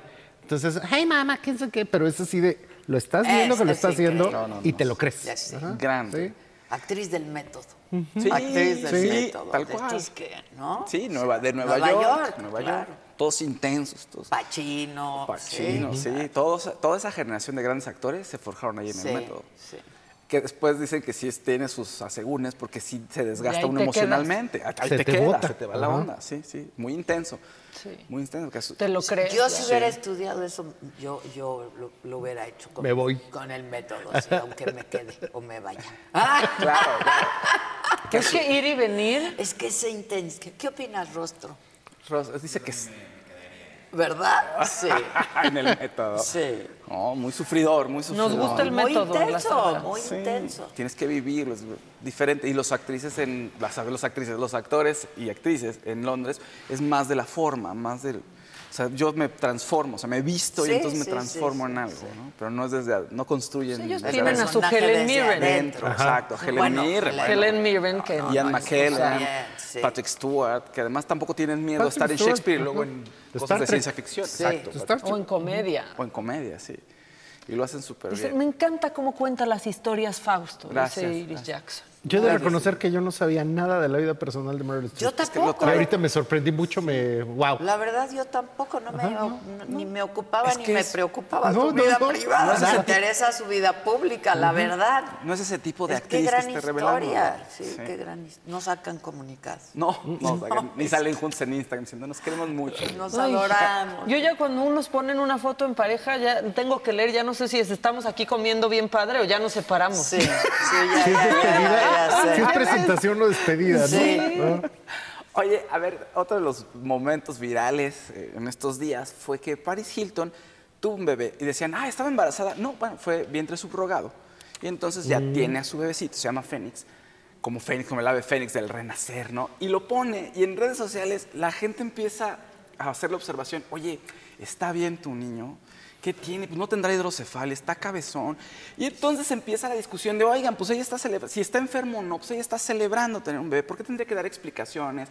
Y ya sabes, y sí, ah, o sea, sí es, no sé si tenga algo, o es, o es la, la posición de la cámara o qué, pero bueno, ella lo está Y el celebrando. bebé, eh, El bebé. Bulberry. Sí, Sí, Burberry. trae su Burberry muy puesto. Su Burberry. ahí, eh, forma parte ya de la, de- ahora sí que de, de la realeza. Y el bebé no sabe todavía ni que existe y ya está expuesto a que la gente esté diciendo Sí. que Eso, tiene una a que le señalen. no. De Eso. verdad, eso no puede Que el bebé tenga lo que tenga, ella lo quiere celebrar, pero entonces lo expone. Claro. Y entonces ella no va a querer decir o no tiene por qué estar desmintiendo, pero entonces ya lo expuso. Y es ahí un doble discurso, ¿no? Porque el que la va a pagar es él. Va a crecer con el foco Yo por bien siento puesto. que ahí. los niños y los bebés que se queden no son los públicos. No, va- no, ¿para qué? Y luego hasta los papás les abren su Instagram. Por eso, ¿no? ¿no? O sea, su- tienen cuenta. Kazuy Y Nodal lo hace cobran bien. las presentaciones y todo. Ujú. Por eso Kazuy Nodal así, mi niño, un piecito, una manita, este, la nuca, pues está bien, que no lo expongan Que, así. o sea, compartes tu historia o tu momento, pero no exhibes ni expones. No. Sí. Pero siendo hijo de Paris Hilton, pues seguramente estará en el ojo del huracán mediático. Lo quiera o no. El resto de su vida. Sí, claro. No le va a quedar de otra. Claro. Va a ser algo normal para ella. ¿Se acuerdan cuando una vez hablamos de los niños Gerber, por ejemplo? Ah, Creo sí. que fueron los niños Sí. Gerber. Que decían, La niña de la imagen. ajá, Sí. Sí, sí. que decían, o niños que salían en comerciales y eso, y que decían, ¿por qué me hicieron eso? Desde No, chiquito. desde Ujú. chiquito. Los legendarios, la niña del Cerelac, sí. la niña Por del Gerber. ejemplo. Todos, Todos. esos. Bueno, ¿qué Oye, más? fíjate, ustedes, a ver, no ahorita, pero en, lo- en la época de Gladiador, ustedes veían a Russell Crowe y decían, ¿me lo como? Sí. Mi gente, ¿cómo están? Yo soy Nicola Porchela y quiero invitarlos a que escuches mi nuevo podcast Sin Calzones, en el que con mi amigo Agustín Fernández y nuestros increíbles invitados hablamos de la vida, la fiesta y nuestras mejores anécdotas. Y obviamente todos los detalles que no contamos en ningún otro lugar, solo lo van a tener acá en Sin Calzones. Ven a escucharnos como más nos gusta estar sin calzones. Ustedes ya saben que nos gusta andar sin calzones por todos lados y a ustedes les gusta vernos sin calzones. Esto todos los jueves en cualquier plataforma donde escuches podcast y en YouTube. En Gladiador sí. En Gladiador. Y, de, y Solo en Gladiador. también. Pues Sí. tenía fama dentro y afuera de que era bien insoportable, Sí, ¿no? es pesado, es pesador. Pero bueno, eh, físicamente todo el mundo decía, ah, sí, wow, y, ¿no? Y este, y O sea, caiga gladiador. gordo. Sí, el gladiador. Sí, gladiador, gladiador. Bueno, le hicieron un homenaje en Malta y dijeron, vamos a hacerte una escultura, Russell Crowe. No de bronce, no de plata, de chocolate para el Festival del Chocolate en Malta. No, bueno. tamaño natural de Russell Crowe. Y Russell Crowe muy Yo contento. sí me lo comía, Y- claro. Hasta él mismo, Y aparte sí queda post. porque es amargo. Qué rico. Chocolate amargo. Pero dice, qué bueno, y después de que acabe el festival me voy a poder comer esa estatua. Y yo dije, seguro mucha gente también, qué bueno. O un pedacito de él. Arte efímero le llaman. Sí, exacto. exacto. Sí, Pues quedó mejor, ¿eh? Aparte, como que pueden hacer mejor con el chocolate. No, Luego mi- las de bronce parecen unos No, espectros. no, no. Y luego hay unas cosas, sí, ¿verdad? Que Les no ponen unos parecen. no se dientes que dan miedo. Nada. Además ya no se ha de ver así, ¿no? Porque así era en Gladiator, No, porque Gladiator fue hace cuántos años. Después ya le explotó la No, ahorita ya. Ah, pero a mí me gusta. Sí, A mí me gusta. aún. ¿Pachoncito? Se ve Sí. pachoncito, pero es, se ve como gruñón, no sé, hay una onda ahí, como dice Gus, dicen que es muy mal encarado. Ya. Y tiene Dificilito. esa- sí, esa energía como muy... Pesadón. Sí, pesadón, pesadón. Sí, sí, sí, como muy gruñoncín. Bueno, Bueno, les quedó mejor que las de cera que hay en Sí. nuestro ay, las de cera sí, esas son... Ahí hay de todo, ahí hay de todo. No, todas, o sea que y la de Cristiano Ronaldo, ¿se acuerdan? ¿Te acuerdas? Un cómic. Sí, sí, sí, sí. Rígido. Rígido. Súper rígido, claro. Oigan, video viral también este fin de semana. Eh, Natanael Can, uno de los más importantes exponentes de los corridos tumbados, pues estaba cantando La Loquerona en un concierto ahí en el Estado de México y que se nos acaba el escenario, por favor. Mira, ahí está. Eh, eh, eh, todo el Pues mundo es que feliz. y de también- pronto, de espaldas. ¡ay, ay, ay, ay! No, güey. Otra vez. Ya, ya, ya. Todo bien, todo bien. pero Tal vez sí, admira a. Juan Gabriel y le quiso rendir homenaje. Nada más el susto fue. ¿Y lo recogió el público? Afortunadamente no, lo recogieron los de seguridad, se pudo parar él y todo, y, ya no hubo problema. Pero no, pasó a mayores, nada más que pues, Ay, todo el mundo nos gusta ver gente caerse, la verdad, del escenario, ¿a poco no? Sí, sí, son videos que... Pero de Xochitl no hables todavía. No, no, no, no voy a decir nada. Ese no. le toca, le toca la macabrona. No, no, no, exacto. la- La macabrona. Bueno, viernes hubo Faustos del Fausto, estuvimos hablando, porque ya empieza la época de los fantasmas, de ¿Qué películas. tal mi bruja? Sí, está genial. Está padrísima. Que me la compró Susana. Está hermosa ¿En esa dónde bruja. me la compraste? En el camino de San Miguel, aquí a Ah. Guanajuato. En uno de los tiraderos y así, que son es que esos fantásticos. tiraderos son increíbles y hay unas cosas padrísimas. Y como colecciono brujas, me dijo, mira lo que encontré. Está padrísima. Está Entre. Había una más grande, brujas. ¿verdad? Ya no cabía en el coche. Tamaño natural. Tamaño natural. Pero para tamaño natural me tienen a mí. Entonces, este, pero ve qué padre está. Bueno, los fantasmas, Ah, perdón. no, no, está bien. Estábamos platicando de es, películas de terror que tienen ahí, no, no solo están basadas en la realidad, sino que los guionistas escriben, tienen noción de esos encuentros, les gusta lo sobrenatural, entonces encuentras alguna cierta situación en la que la gente se identifica con las películas, de tal manera que dicen, me, puede, me ha pasado, ¿no? De alguna Ah, manera. entonces de eso se trató, vamos con unos destacaditos. Eso sí existe, yo ya lo viví, entonces se los puedo decir que sí existe. Entonces sí puedes, aunque sea tener una prenda de un muerto o algo, puedes sí sentir. Y puedes hablar con ellos. Y entonces puedes sentirlo y puedes verlo. Entonces, esta película me gustó porque tiene como ese trasfondo que, que sí puede pasar que veas a los muertos y sí te pueden llevar a otra dimensión. Hay que tener mucho cuidado con, como la Ouija, cuando juegan con la Ouija. claro. El cura original del caso del exorcista vivió hasta su muerte en un seminario mayor de la Arquidiócesis de Chicago eh, y hasta la fecha esa área está clausurada porque sigue poseída. Ándale, le fue muy mal al, al padre por andar haciendo exorcismos. ¿Con quién se metió? ¿Con qué demonios se metió? Por eso te estoy diciendo que ten- tienen que tener mucho cuidado. La historia de la monja, que ahorita está muy de moda, que les digo que ahorita la agarraron de broma que baila en las ferias, ¿no? Que está súper chistoso ese TikTok donde baila la feria famosa, la, la monja. Eh, se supone que también es una historia real que pasó en, en, en 1800 o algo así, no me acuerdo dónde- en qué fecha, que era una monja, ¿no? Que vivía en Francia y que Sí. había vivido esa historia. Ese está súper fuerte, que mató a todo, a todo el mundo ahí. Exacto. Trae su ¿Quién se va al- autoritario. quién se va al ¿Quién se va caldero? esta vez? ¿Quién le tocó irse al caldero? ¿Quién se va al caldero? ¿Quién será? A ver. ¿Ferca otra vez? No, verga. No, ¿Por qué ¿quién le pusieron a Ferca otra vez en el caldero? No, no es Ferca. Ay, no, pues mira. ¿Quién es? Yo pensé que era Ah. Ferca, pero se parece, ¿no? Sí, sí. Daniel Bisoño. Vamos a echar a Daniel Bisoño, aunque mm, ese ha sido medio manchado, ¿eh? hasta conmigo ha sido. Pero bueno, vamos, no soy rencoroso. Te tira- Eh, me te- ha tirado. Te tira calor.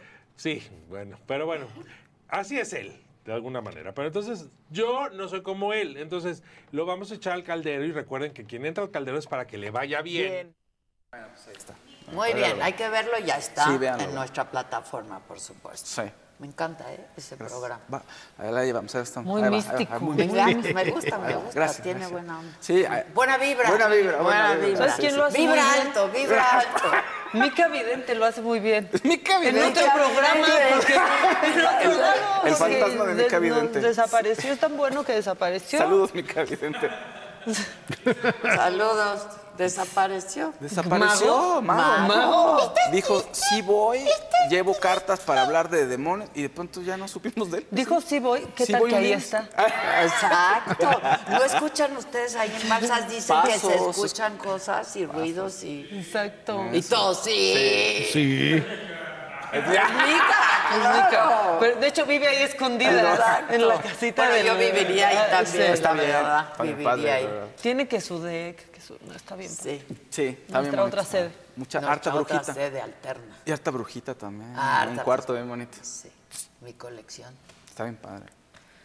Oigan. Se va a ir esta. La que sigue, Un por favor. colorcito. Ah, venga. David Iván Castañeda dice, Faust, ya compré mi casa tal y como me dijiste en la lectura que Ay, tuvimos. Gracias Ah, por la guía. Saludos a Maca y Adela, la mejor y la Bien. reina. Eso. Ay, Muchas gracias. La reina del YouTube. ¿Y eso fue asesoría La de bienes raíces o del futuro? Ah, de La Feng mera, Shui. mera, me dice Gisela. Y la gente está votando porque quiere ver tu colección de brujas. Ajá. Ah, vamos a hacer. ¿La vas a ah, ver? Sí, de de la brujas, sí. de brujas. Sí. ¿Está por toda tu casa? No, No, ya está concentrada en balsas. Ah, mira. Seguramente me Sí. faltan algunas. Voy, a, Sí. voy a seguir mandando. Qué bueno Pero que ya hacer está en algo, sí. balsas. Vamos a sacar algo, sí, si sí, no, sí. grabando en tu casa se queda a vivir a escondidas. Ah, también, también. No, no. Ah, y- y- De hecho, sospechamos que, exacto, sospechamos que ahí sigue Luis G.I.G. de cuando va a checar el sonido. Wow. Sí, nomás hay como un bajón de. Pero, pero si sí había esto, ¿no? ¿quién sabe? Ya cállense. Es que estamos hablando de los espíritus. Coreana? Sí, ¿Eh? la de los eh, Sí, ins- este, parásitos. Parásito. Parásitos. Parásito, Sí, sí, Como parásitos. dice Víctor, mi hermano, yo me quedaría en el baño ahí de parásitos de O tu sea, casa. De la última fiesta hay gente en la biblioteca. Viviendo, nadie lo ha visto. Ay, ay, Junto a Lupercio otros dos están viviendo. Exacto. Exacto, exacto. sí, hay otras personas que Juanito piensa que es staff.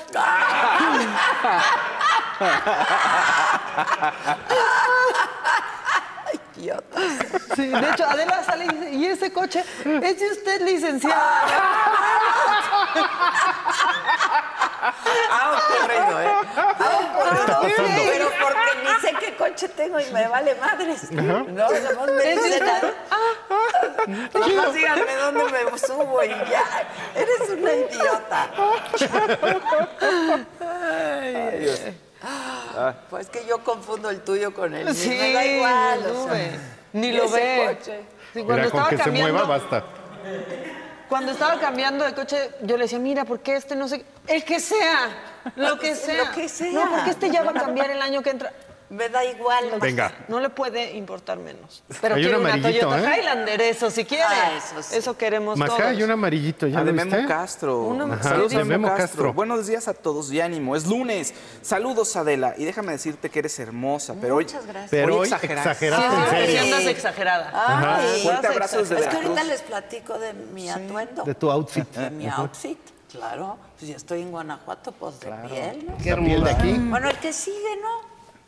La que sigue, por favor.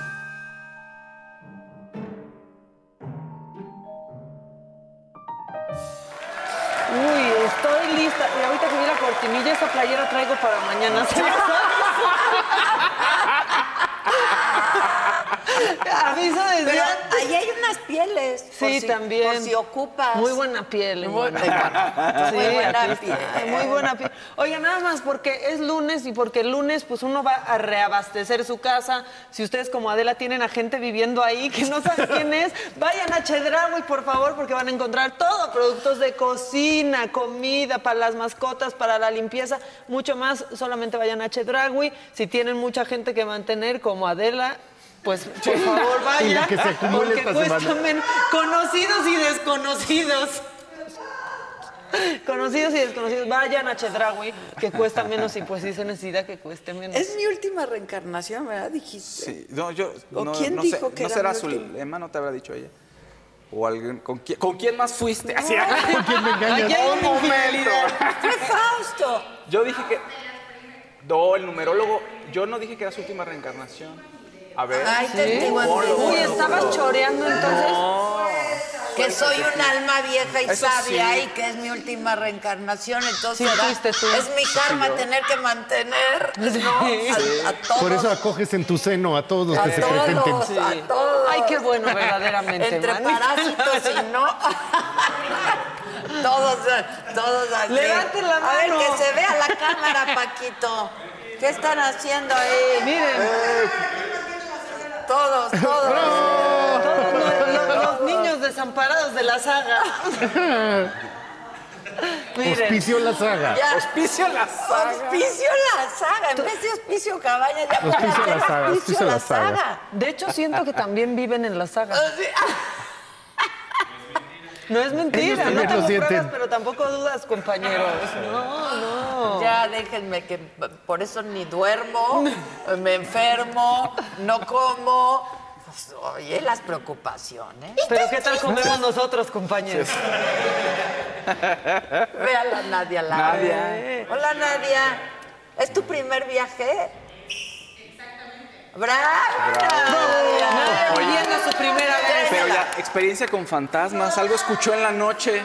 No. Escuchó una- ¿Escuchaste algo? encuentros cercanos del tercer tipo. Pero borrachos eran, ¿no? Espí- Samantha. Espíritus, ¿verdad? Ven, Sam. Samantha. Oh. Samantito. Va con el pantone de mi... Sí. Es la Son del única mismo que color. merece que sí mantenga Adela. ¿Y la por qué única ella, que se lo merece. ella sí se le trae a los demás, no? No, ca- es la primera vez que viene. Ay, no seas así. No seas así. Pásale, Johnny, pásale, tráele su. Este, siempre su bebida a generalmente la traigo a. Mía, pero Mía ya no puede mucho viajar. ¿Ah, ya es grande? Le hace daño. No es Ah. muy grande, nada más le hace daño. A sus bronquios. Ajá. Trae bronquias. Y los cambios de temperatura y así. Entonces, Jacinta la traigo solo cuando traigo a Mía, porque son comadres Y platican. y platican. Y entonces ahorita Lupercio. Lupercio lo trae solo cuando quiere que se coma a alguien. Exacto. Lupercio está ahí para comerse a gente. Y hoy traje a Samantita. Es su primer viaje igual que el de Nadia. ¡Aplausos! Tienen mucho en común Samantha y Nadia. Bravo por ti. Sí, llegamos a, llegamos a esa conclusión esta mañana. Que tú y Samantha tienen mucho en común, y Jazz, y Maca, y... Ah, sí, así es ¿Eh? cierto. Dale la carita. Es que no les gusta el rosita. Mira su carita. Ambas chiquitas, ambas perritas. No, muy bien, muy bien, muy bien. Ambas chiquitas, ambas perritas. Pero luego te digo que tenemos en común todas nosotras. Que no les gusta el rosa. Exacto. Digo, y que no te oiga, pero ¿es la favora o quién es la No, favora de todas, no? Mía. es la favora. Mía, Mía es el amor de mi vida. No, es que íbamos saliendo y le iban a agarrar sus platitos y dice Adela, el otro porque no le gusta el rosa. Y dije, muy bien, con esto acabamos con el mito. Los perros no ven a blanco y negro. Eso es definitivo. Y tiene su problemita. Y tiene su problema. Ay, cayó un verdecito. Verde, ¿qué dice? Dice, ¿dónde está Casarín cuando se le necesita? Está esperando el actualizado de No Santiago sabemos. 2023. No sabemos. Póngale el audio de no sirve para nada. Así dice. no sirve para nada. Gus va a dar deportes, ¿verdad? Yo voy a dar deportes, Dios Sí, mío, no, bueno. Por eso vienes con saco deportivo. Ah, saco sport. Sa- Saco sport, como me dijeron a mí de mi El saco. sport. El sport. Sí, era Pero, deportiva la pero ya tengo ese traje, ¿verdad? Ya lo mamá? tienes, ya está. Pero siempre dice, sí, pero no llega. No, pero pues no, pero me que lo iba no a lo iba a traer. traer. Lo hubiera Ah. traído porque no traje. Pero gracias a mi amiga Adriana de Hoja Santa, Mira, me, traes me todo un vistió. Ahorita les platico. Por favor. Ahorita les platico. Bueno, voy Bueno. a ir con el, con el También, macabrón. hay, también en Chedraui hay alimento para mis mascotas. Sí, hay todos Hay los todos artículos. ustedes. Hay cosas para las mascotas de Adela. Que somos todos nosotros. Bueno, es lunes, yo espero que traiga más energía. O sea, es que es noticia un diputado jeteándose. Ya no es noticia, No. ¿verdad? Noticia Es sería así de. Estaba bien despierto y así, pero yo espero que comiencen su semana con más energía que Irma Juan de Morena. A ver. Miren nada más cómo está. Ya está colgada. No, bueno. ya, ya ahí como ¿Qué tal? bien a gusto desparramada en la curul. Yo en el avión. Sí, así venía Fausto en el avión ayer hasta con la boca abierta. Dije, Fausto, usa tapabocas. ¿Así? Eso no es Ah, nada. Bien a gusto que andaba. Oigan, y López Gatel ya no sabe ni qué hacer. O sea, ya nos enseñó su casa toda tirada Sí. en un spot, Sí, que no sí. es spot porque no hay campaña, ¿no? No. Ya nos enseñó que la lo acompaña siempre su bebita. La, la niña ahí en brazos, ni sabe quién es su papá, ni nada, Ah, pero ¿es ya se la lleva. Sí, es Ah. su hija, es su hija. Bueno, ahora se la quiso hacer de jamón a Leo Zuckerman. Ándale. ¿no? Ajá. Estuvo bueno eso. Y ¿eh? le cayó la cara, porque Sí. el que escupe para arriba le Ah, sí. cae encima. Escuchen, vean esto.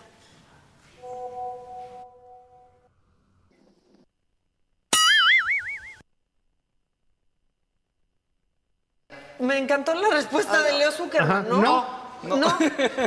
O sea, el otro me va a invitar a su programa. No. No, pero el otro, muchas gracias, buen día. Y el, y el sticker, eso sí me dio risa. Pero aparte, ¿qué esperaba? Uno, la hora de opinar, no ha ido ni una sola corcholata. Además. No claro. tendría por qué ir. Van a opinar. ¿Qué va a opinar?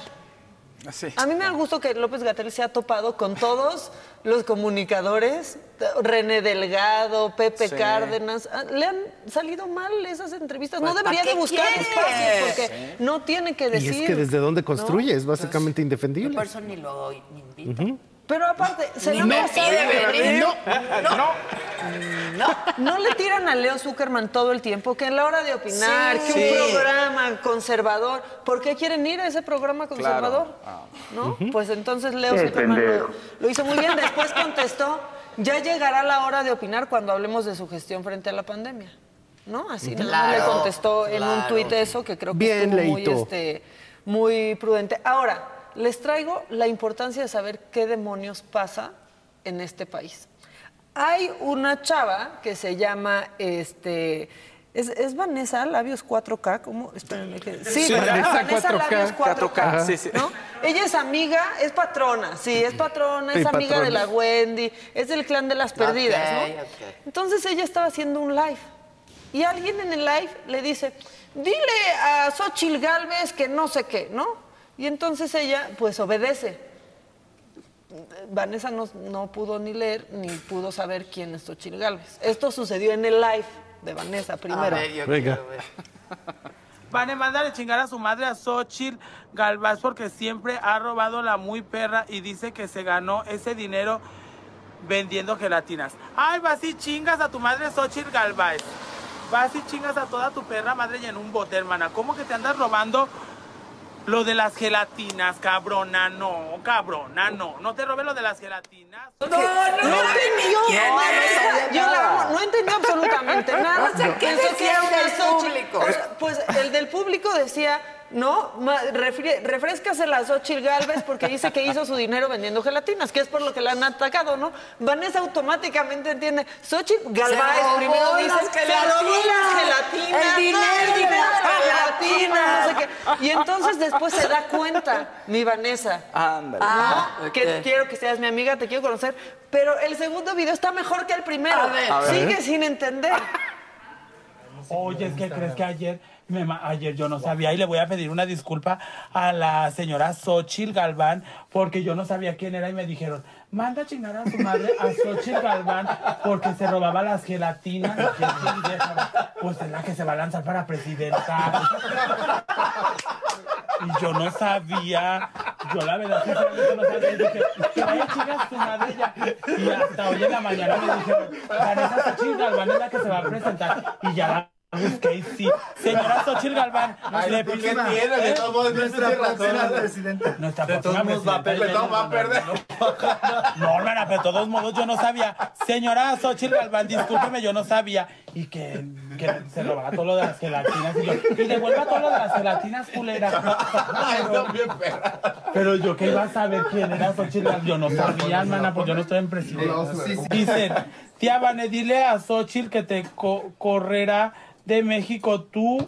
Tu video se hizo viral. Y lo peor de todo que se hizo viral. Sí, sí, tiene mira Al rato ya, ay, ¿qué Y a la señora le estuvieron etiquetando. Por eso, la verdad, yo le pido una disculpa porque yo no sabía quién era la señora. No, bien pinches liosas, la estuvieron etiquetando mucho. Eh, como la Vanessa, ay, no, pues chicas, su madre a todos los que les dicen. Pues yo que iba a saber, hermana, ya ves que yo no estoy en la política, ya mejor antes de rayársela a alguien voy a investigar quién es.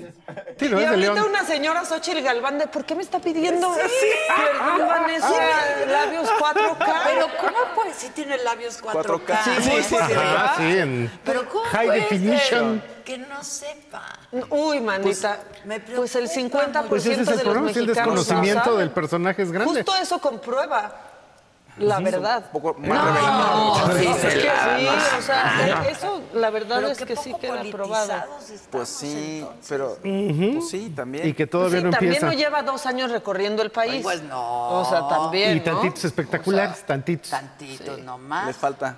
Sí. Le falta Oigan, un ya que andamos con Xochitl Galvez, yo le quiero agradecer porque por fin tenemos algo que decir de cualquier informe de gobierno. Se nos cayó de la silla en el informe de gobierno de Lía Limón, alcaldesa de Álvaro Obregón. Échale. ¡Ay, ¡Ay! Dios! Se rompió.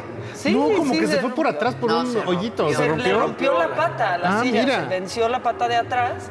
Ay, pobre. Este, ahora, la verdad es que me cae bien porque se, se rió en automático. O sea, la gente que, que se cae y se ríe, caerse. cae bien. Es Sí, es Horrible caerse, no hay humillación No, no, no. peor. Y Pero tiene reflejos un rápidos escenario. normalmente, sí. Pero lo hizo rápido. Sí. O sea, la verdad, Xochitl tiene una capacidad de respuesta. Y luego me encantó lo que dijo en Twitter. Lo tenemos, póngalo, por favor. Échelo. Ahí está. Esta silla quedó chica, guau. Vamos por la grande. Estuvo bien, ¿no? bien. Aunque otros que están en contra de ella decían, pues, representación visual de la campaña de Xochitl Gálvez. También, pues, que se les cayó de la silla. Bueno, ahí está. Eso este, con, con Xochitl Gálvez. Y mientras tanto, otra corcholata, pero de la Ciudad de México, Clara Brugada, llamó a las mujeres a que nos quitemos ataduras. ¿Cómo lo hizo? ¿Qué, te- qué- qué dijo? Hagan, libérense, quítense los tacones. Ajá. Ah, bueno, qué, qué libertad. Échale. Viendo que, no, que para terminar con la opresión, que esto era como un simbolismo, y pues quitarse los tacones. Ahora, pues no todas las mujeres que usan tacones se sienten oprimidas. De hecho, muchas se sienten más guapas y les gusta usarlos, Bueno, la ¿no? verdad No es por que una las opresión. con tacones se ven les dan poderes. Les dan, Sí, les o dan sea, poderes de de hecho yo creo que los tacones, a veces te hacen somos. sentir poderosa. Pues en los Claro. 60 era ¿No? quitarte el brasier Exactamente. y quitarte las ataduras. Eso sí. Dejarlas Quitémonos libres. el brasier. Eso sí, qué bonito se siente, da hasta escalofrío, compañeros. Liberar a los oprimidos. Yo les voy a decir una cosa, no hay nada en la vida, no hay sentimiento más placentero que quitarte el brazo. Sí, es como de... No, de verdad, ya. Te despojas, ¿sí o no, niñas? niñas? Ahora sí que te dejas caer. Ah, se dejan si caer. tienes como... Se no, dejan o sea, caer. Si tienes, Sí pues tienes. sí tienes, pero... no, pero sí, es, como es cuando ya, ya me quiero quitar, ya. Todo. No, ya. Sí, sí. la sí. varillota ahí, o sea, todas esas cosas. Oigan, Quítense muy los pegriloso, brasieres todas, ¿no? muy Los tacones- pegriloso. Los tacones, en serio, siento que hasta te hacen, a las mujeres que les gustan los Poderes. tacones, Yo amo los Sí. tacones. te hacen No, sentir te chingona, con poder. los tacones. Y la verdad. piernas de un kilómetro Ajá. y medio. o sea, Y medio. bien, Oye, hay un medio. verdecito. Venga, Hay varios. Memo ¿no? Castro, Maca, no olvides comentar la Adela que ya tienen tema, décimas para los viernes, que estamos trabajando en otro que pronto les haré llegar. Ah, ¿Qué? otra, Ah, otra cumbia, tenemos, otro ¿no? cumbión. Ah, ¿no? sí, no es cumbia, pero ahora hasta bailamos así el jarabe. Ah, sí, bailamos el jarabe. viernes. Ah, ok. A ver si lo, si lo ponen este ahorita. Pues opresión, quizás los tacones opresión del Juanete. Pues no, sí. o sea, es lo único que te pueden oprimir. Este, y también, si hoy amanecieron preguntándose, ¿y tus candidatos que no son candidatos respetan a las instituciones? Obviamente la respuesta es no. Y lo comprueba Claudia Sheinbaum desde el Gabacho. Eche. Les voy a platicar que el Instituto Nacional Electoral nos acaba...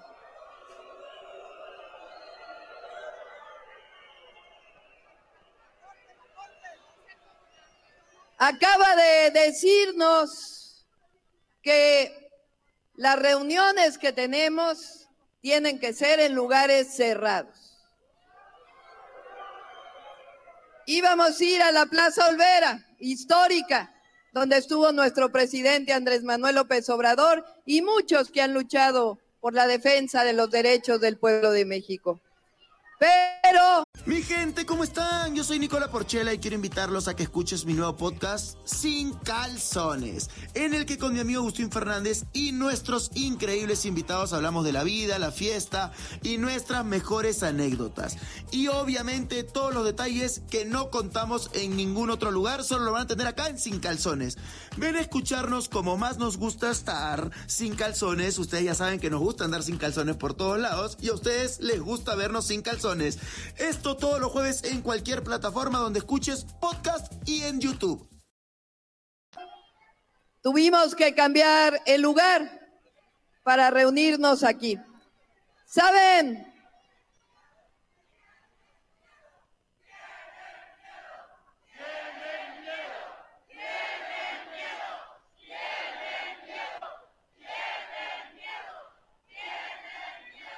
Pero por más miedo que tengan, va a continuar la cuarta transformación de la vida pública de México. Entonces, les quiero platicar. ¿Y cómo podemos contra esta narrativa de que el INE tiene miedo? Si en realidad están rompiendo las Pues sí, reglas. todos. O sea, todos. Bueno, Xochitl dice que, bueno, pero a mí ya me apercibieron. Dos sí ya te, ya te llegó. Sí. Pero aparte, don't kill the messenger. Exacto. O sea, tú solamente estás. sea, yo estoy no, como un Que aún no son candidatos, que aún no tienen proyecto de campaña, Exacto. que aún no empieza nada de Pero esto. que porque dijo que quería ser presidenta. Pues entonces, ¿qué estamos viendo? Pues, exacto. también pura simulación. Ah, sí. Es, es, es esquizofrénico. Es la candidata que no es candidata, que no quiere ser Exacto. presidenta, que quiere ser Todos, presidenta. todos. Y se Ajá. salen ahí por, ¿no? Como que se escudan en poner una leyenda en donde dice mensaje dirigido para simpatizantes de Morena. Sí. Oigan, bueno, tuvimos en las costas mexicanas el huracán eh, Norma. En Palacio Nacional el huracán Norma es de Norma Piña, pero eso es otra cosa. Este, mandaron, mandaron pues a la, a la Guardia Nacional, no sé si para balancear al huracán. Explíquenme, por favor, pónganlo rapidito nomás para... por- explíquenme qué hace la Guardia Nacional en pleno huracán en la playa. ¿Van a No, bueno. balancear al huracán? No, es O sea, por si tendrían que resguardarse, ya No, estaba no, vacío eso. Hasta se ven de Star Wars. Sí. Sí. Se ven bien de Star Wars. de la Guardia No, pensé que Imperial. era Dunkerque, la película de Dunkerque. Sí. Dunkirk. No. Oye, hay otro verdecito. Pues ¿Tú sí. te lo lees? A ver, hay, hay varios pendientes, hay varios pendientes que se están aquí. muy- Sí. bien, ¿Por qué no suena la chichar? Pues es que Pues no ha sonado, pero mira. Meritzel Montoya dice, oye, feliciten a Hugo Rivera Astorga, el mejor urólogo del Día del Médico. Y a todos los patólogos que en este país son buenísimos. Maritzel, pues felicidades. Sí, son a buenísimos. Todos los Sí, patólogos. Katia García, love you guys, me hacen mi trabajo corto y sin aburrimiento. Bueno. Saludos desde Salt Lake City, Utah. Vámonos. Hoy es día del médico. Maca, ¿Desde ¿puedes aquí? poner el de Bane 4K contra Checo Pérez? Así ya. Ah, también se nos fue la Vane 4K A ver, búsquenlo. contra el Checo. ¿Ya le hablaste a la Bane 4K? Sí está aquí en Guanajuato. Está en León, sí ¿no? está en. Guanajuato. Pues es que Sí. son de acá. Son de acá. Son de acá, Claro, que sí. vengan. Bueno, las perdidas son de acá. Sí, Ella hace sus lives desde la vida nocturna de León. Entonces está en la avenida precisamente Pero me transmitiendo. dio mucha risa porque ella se lo tomó muy en serio. Sí, O sea, Dijo, pero- ¿cómo alguien se está robando las gelatinas? ¿Tú has visto que hay un género entero que le dicen a Vane 4K? Oye, conocí a mi novio en un puesto de tacos, no sé qué, mándale un saludo porque luego me dejó etc. Y ella lo repite tal cual y le están mandando letras de Lana del Rey en Ah, español ay, no. y ella las lee y entonces eso lo vuelve Es luego que la virales. amo, a mí me hizo muy feliz cuando la vi. chistoso. ¿Y qué dijo contra Checo Pérez? Ay, Checo Pérez ya estaba a punto de perder el campeonato, bueno, el subcampeonato, y ya en la mesa se decidió que no está tan a punto porque pues ya nos castigaron a Hamilton. Este es mi reporte de la Fórmula 1 a el grandes rasgos. Exacto. Así Y ya se con eso digo. tenemos. Pues ya con eso tenemos. Entonces ya viene este fin de semana, hay eventos en la Ciudad de México por todo eso, toda la gente se va a subir al tren del mame de la Fórmula 1 y con eso ya saben todo lo que El necesitan. nuevo Cruz. Azul es Checo Pérez. El nuevo, No, Cruz Azul. pues sí, Ah. Checo Pérez es el nuevo Cruz Azul. Bueno, le fue bien con que le quitaran puntos a, a Hamilton porque ya estaba mucho más cerca. Ahora está como, creo que 38 puntos de diferencia. Entonces ya es difícil Claro. que se los pueda tumbar Hamilton. Oye, O sea, Doralicia. queda en segundo. Que va a quedar en segundo y eso pues un poco le asegura la próxima temporada en Red Bull porque si no, Nel. Ya. Oye, Doralicia Galván dice, vean la película de Derbez que ya se estrenó, por cierto, que se llama Le Radical. ido súper bien. Yo he visto Sí, que la le gente bastante está bien. Ah, ¿sí? increíble y no la he visto. Ojalá le quede bien. ¿Está en el cine? Sí, sí, ¿Y sí. por qué no lo entrevisté, Eugenio? No ¿Eh? estabas. ¿No estaba? Cuando estuvo haciéndolo. Ah. Los- las entrevistas. No Ya. sabes. Mira, ah, nuestra ver. canción que baila temblando aquí, Fausto. A ver. Oye, pero Es que estamos en la saga, compadre. Llegó el viernes esperado y vamos a disfrutarlo. Con alegría gozarlo después de lo trabajado. Si te sientes agotado, estresado o estresada, o tu mente ya divaga, necesitas diversión. Ven con Adela es la opción.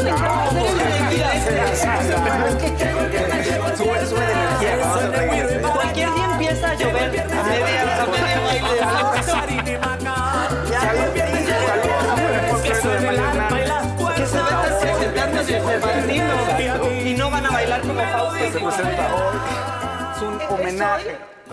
Es, es hoy, ¿no? Es hoy, Amalia es hoy. Hernández va a estar aquí. Sí, con su ballet. Sí, hoy. El ballet de Amalia. Ve, la ponen a propósito para burlarse. Vicente. No, bailas muy bonito. Gracias. ¿Puedes gracias. no bailar? Así. ah, ¿en serio? Pueden ponerla y no bailar. Y no hacer nada. Dicen aquí claramente que hoy es Día del Médico y que por favor felicites. Bueno, a hay todos de médicos. a médicos, ¿no? Sí, Mira, yo a todos conozco menos uno, por ejemplo, A todos menos. que se dice pediatra, no es pediatra, le deberían de quitar su cédula profesional. Dios. ¿Qué? Pues está mal, ¿no? Muy mal. Muy mal decir que pues, O sea, ¿has atiende a inventado? una niña, pero no es pediatra. Ah, sí, ¿Quieren claro. su nombre? Sí. Sí. ¿Quién es? Ahí les voy a dar su nombre. Se llama Moisés Masri Lobatón. Lobatón. Lobatón. ¿Y qué? O sea, ¿él se hace pasar por pediatra? Pues dice que atendió a una niña, pero que nunca ha visto, pero que es pediatra, pero no es pediatra de la niña. ¿Y sabemos en qué hospital está? Podemos averiguar si es Ay, su yo cédula saber todo. profesional. ¿por Adiós. Pues no vayan con él. Pues No, claro. entonces aquí les... ¿A quién quieren quemar? Mándenos sus datos. Exacto. Y como el doctor Lobatón. Es momento. ¿Les deben dinero? Masri Lobatón. Masri Masri Lobatón. Lobatón. Masri. Lo va a quemar. ¿Cuál Lobatón? No. No manchen. ¿Qué son esos médicos? Y habiendo médicos tan... ¿De verdad? En México hay unos médicos. Súper. Sí, bueno, Como en ningún Yo otro conozco lado, mucha ¿eh? gente que me voy a ir a Estados Unidos y llegan y los médicos son mexicanos. Mexicanos, claro. La sí. verdad. Bueno, pues en Estados Unidos no ocurrió lo de Doctor Muerte, que había estudiado en las mejores este, escuelas de cirujano y a todos se les pasó que no sabía operar. Exacto. Sí, bueno, hay Es hasta horrible. serie, ¿no? Sí. Hay un podcast muy bueno que está en varios idiomas, lo pueden escuchar. Es terrible lo que pasa, una cosa espantosa. Es un loco, un loco que operaba sin, sin saber, pero estuvo en la escuela. O sea, estuvo en la escuela y tomaba sus clases y los maestros lo pasaron. o sea, no, no, no. Médicos Horrible. mexicanos que están en todos los mejores hospitales. Sí. Hay, hay excepciones no honrosas. No vayan con el Masri, el Lobatón. Madre. No. ¿Qué es eso? Pero, pero aparte, o sea, de verdad, justo cualquier médico, ¿no? Cuando vas con cualquier médico, pero especialmente un pediatra. Un pediatra. ¿No? O sea, una niña de 5 años Ajá, tiene doble que ir crimen. con un pediatra. Pediatra, claro. Sí, no Claro. con el médico general, no con el médico De de la mamá, de la abuela, de Pues nada. Sí, no, como geriatra, no. Pues no. no. Pero es que depositas muchas cosas en un pediatra. O sea, van a llevar un geriatra. Ahora sí que qué pediatra. ¿Qué pediatra? ¿Qué pediatra? Bien Bueno, si ustedes pediatra. van con ese doctor, ya no vayan. ¿Cómo se llama? Porque el doctor Masri Lobatón. Lobatón. Sí. Oye, aprovechamos. Más, no vayan ya. Adela, Más no vayan. Adela Maca Fausto, agradecerles de corazón su ánimo. Ya me dieron de alta del cáncer y han sido qué un aliciente Eh, para no desmoronarme. Los quiero, Pedro Jacobo, desde Durango. Muy bien. Oye, vean esa toma. De Si, si me muevo tantito es como que traigo el sombrero, ¿no? Sí. Ahí estoy. Ahora, ve, haz un poco perfil. Perfil. No, al revés. Arribita. más, menos. Me- Ahí ya casi. casi, Ahí. casi. Ya, Ahí está, todavía. ya traigo mi sombrero. Tú Ahí párate está. al otro, Fausto, al de atrás. Ah, así. ah. No, No, Fausto pero tengo no que- no, No, queda. No, se tiene no que da. mover, se tiene que mover. tengo que irme para Te atrás. tienes que parar. Aparte, para. siento que esa chamarra la tienes, Fausto. Sí, es muy parecida. Ahorita la voy a intercambiar. Pero esta, esta, esta está nueva. Ahí está. A ver. Más allá. Ahí Ahí. estás. ya. Mira, ahí está. Ahí, ahí, ahí. Está horrible. Dice Josué. Está horrible. Disculpe, ¿podemos revisar que el perrito siga respirando lentamente la producción? Todo bien. Pero Samantha es muy quietecita, ¿no? ¿Sabes qué? En la casa no es así, Ah, pero es hipócrita. ahorita yo creo que extraña Es a sus amiguitos, ¿no? Para jugar con ellos. Mi hermana ya me está escribiendo del doctor Masri también, que si está en el ABC. Pues no sabemos en qué hospital Dile que está. si nos averigüe. Pero averíguanos tú que estás ahorita ahí viendo el programa, averigua en qué hospital favor, está porque queremos todo. Y ya, lunes de quemar gente. ¿No estaría buenísimo? Hay que hacer lunes lunes de, hay que hacer lunes de quemados. Hay que exhibir gente. Quemados, o sea- Vamos a jugar quemados los lunes. Exacto. Hay sí. que hacer una sección, quemados. A ver, si no nos, a ver si no nos pasa como a cuatro labios 4K. Así de, pues chingue su madre tal. O sea, saber quién es. Pues que, Sin saber quién o es. sea, saben que va a ser lunes de quemados y tiene que ser con colorcito. Claro. Porque Suena ya sabemos que vive ¿eh? mucha gente en la casa de Adela a escondidas Sí. públicamente. Entonces sí, tiene que ser con colorcito. Lunes de Complementa a quemados. Jacobo, que dice que.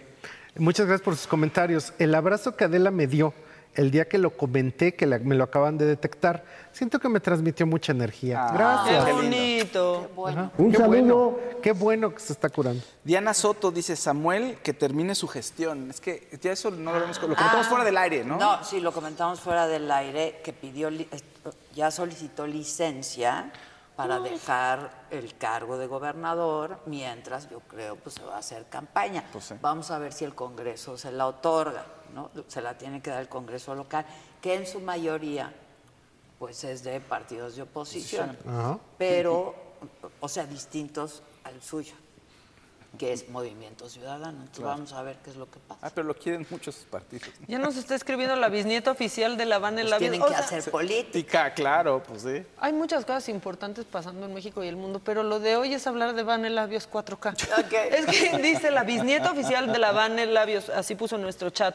¿Viste el video de mi bisabuela Vane 4K? Ahora resulta que tenemos mucho material de la De la Vane. Traigan vamos a la hacer eso. Vane. Hoy hay que consumir todo el día material de Vane. Vane 4K. Y trae, que venga. Pero yo quiero ir a ver unas exposiciones. Ahorita aquí saliendo. Es que hay Uy, mucha ahorita cosa te voy que a hacer. contar de esas. Va- venga. Sí, ¿Ya Ah, ¿ya de una vez? Ah, vamos. La que sigue, por favor. Son las 11, Gus. No Bueno, a ver. No está tan temprano.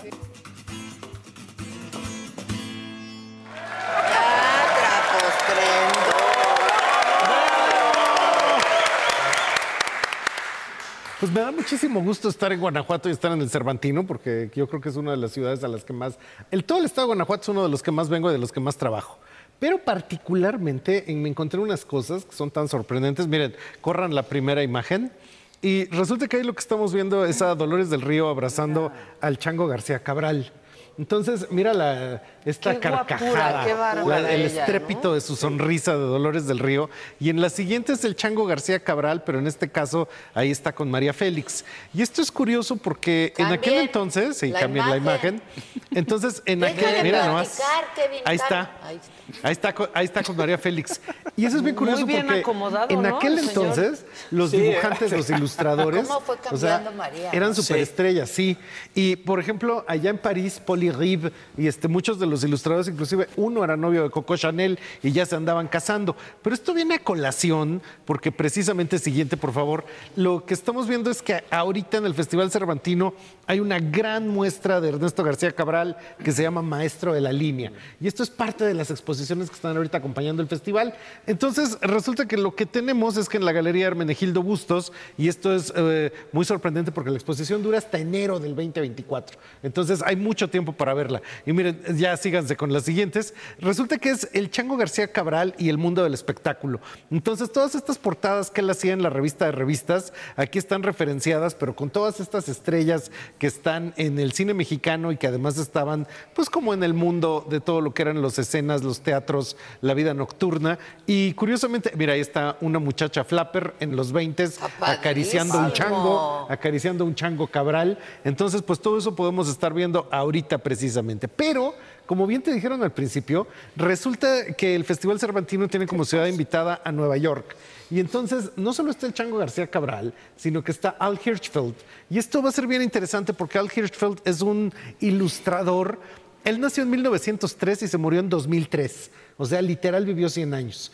Y curiosamente, cuando él tenía 20, era el roomie de Miguel Covarrubias. y Miguel Covarrubias le dijo, oye, tú eres muy buen dibujante, ¿por qué no te pones a hacer caricatura? Entonces, siguiente, por favor. Y resulta que esta, esta es la entrada de la exposición. Se llama Leyenda en línea, el arte de Al Hirschfeld. Está en la Galería Polivalente de la Universidad de Guanajuato.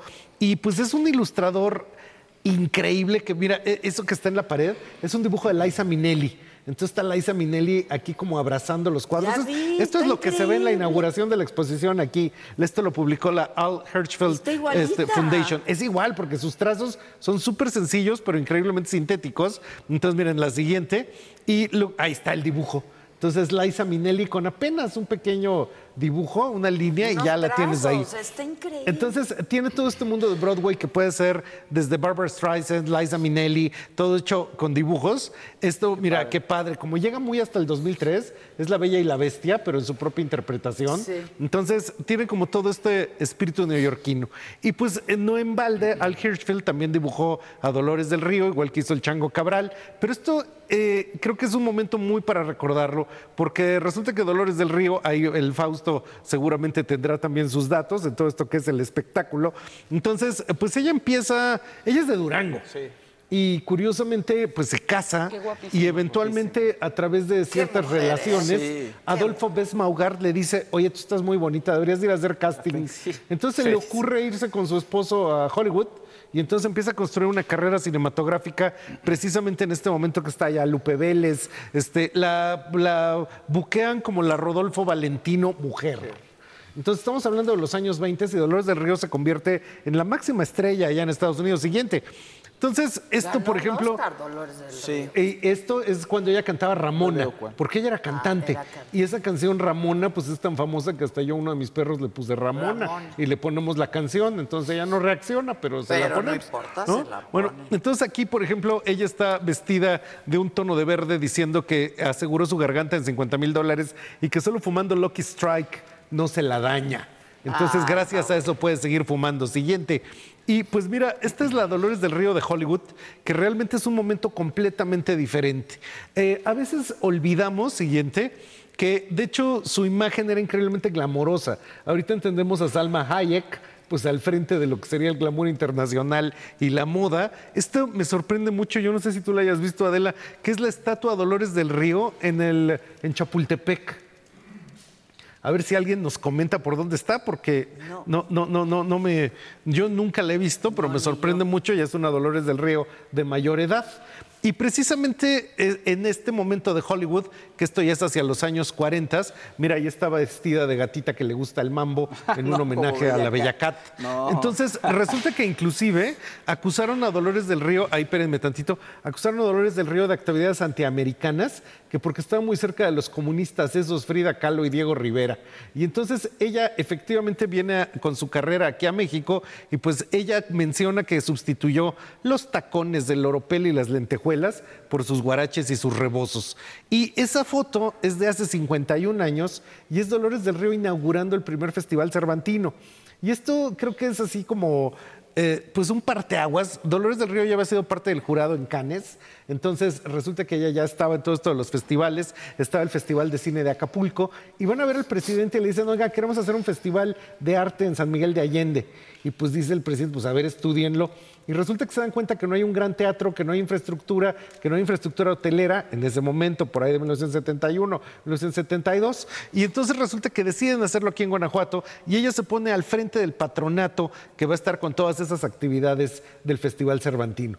Lo cual creo que siempre estos ambientes culturales tienen su carcajada, tienen su sonrisa, tienen su elegancia y tienen ese recuerdo de una mujer mexicana para el mundo, de una fortaleza extraordinaria, de un talento increíble y de una belleza que de verdad quitaba el aire. Sí. O sea, lo que son todos ellos, su belleza mexicana es sorprendente.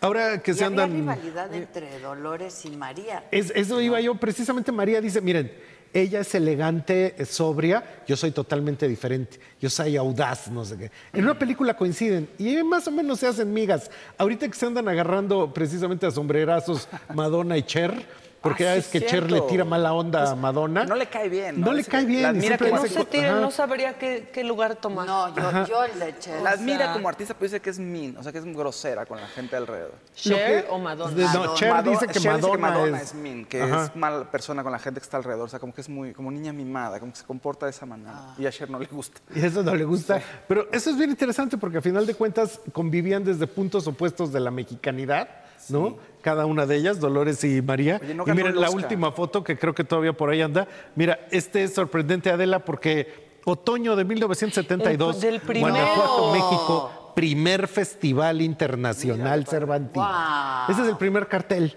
Y esto precisamente pues, se hace en un sexenio que lo que buscaba era la presencia de México en el mundo, ¿no?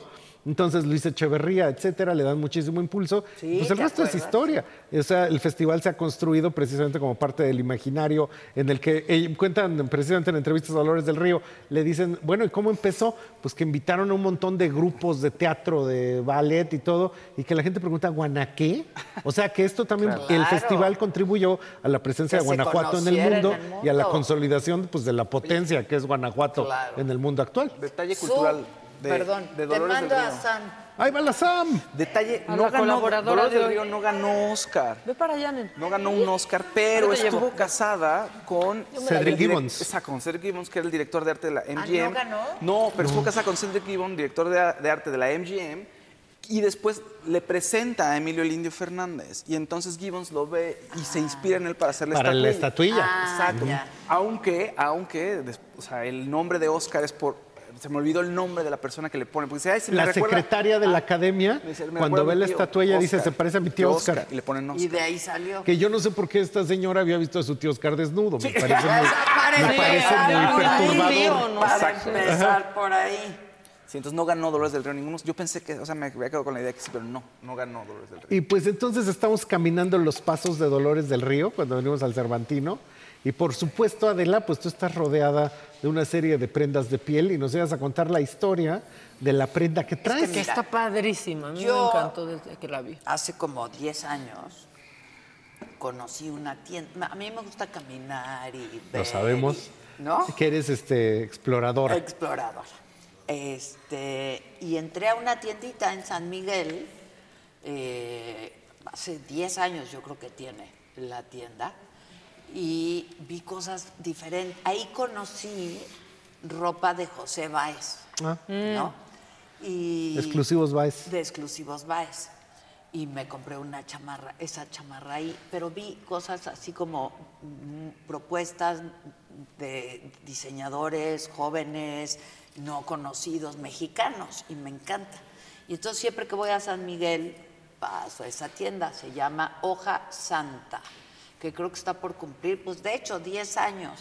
Y, y me gusta además el- el- la filosofía de la tienda, que siempre es presentar a diseñadores mexicanos, ¿no?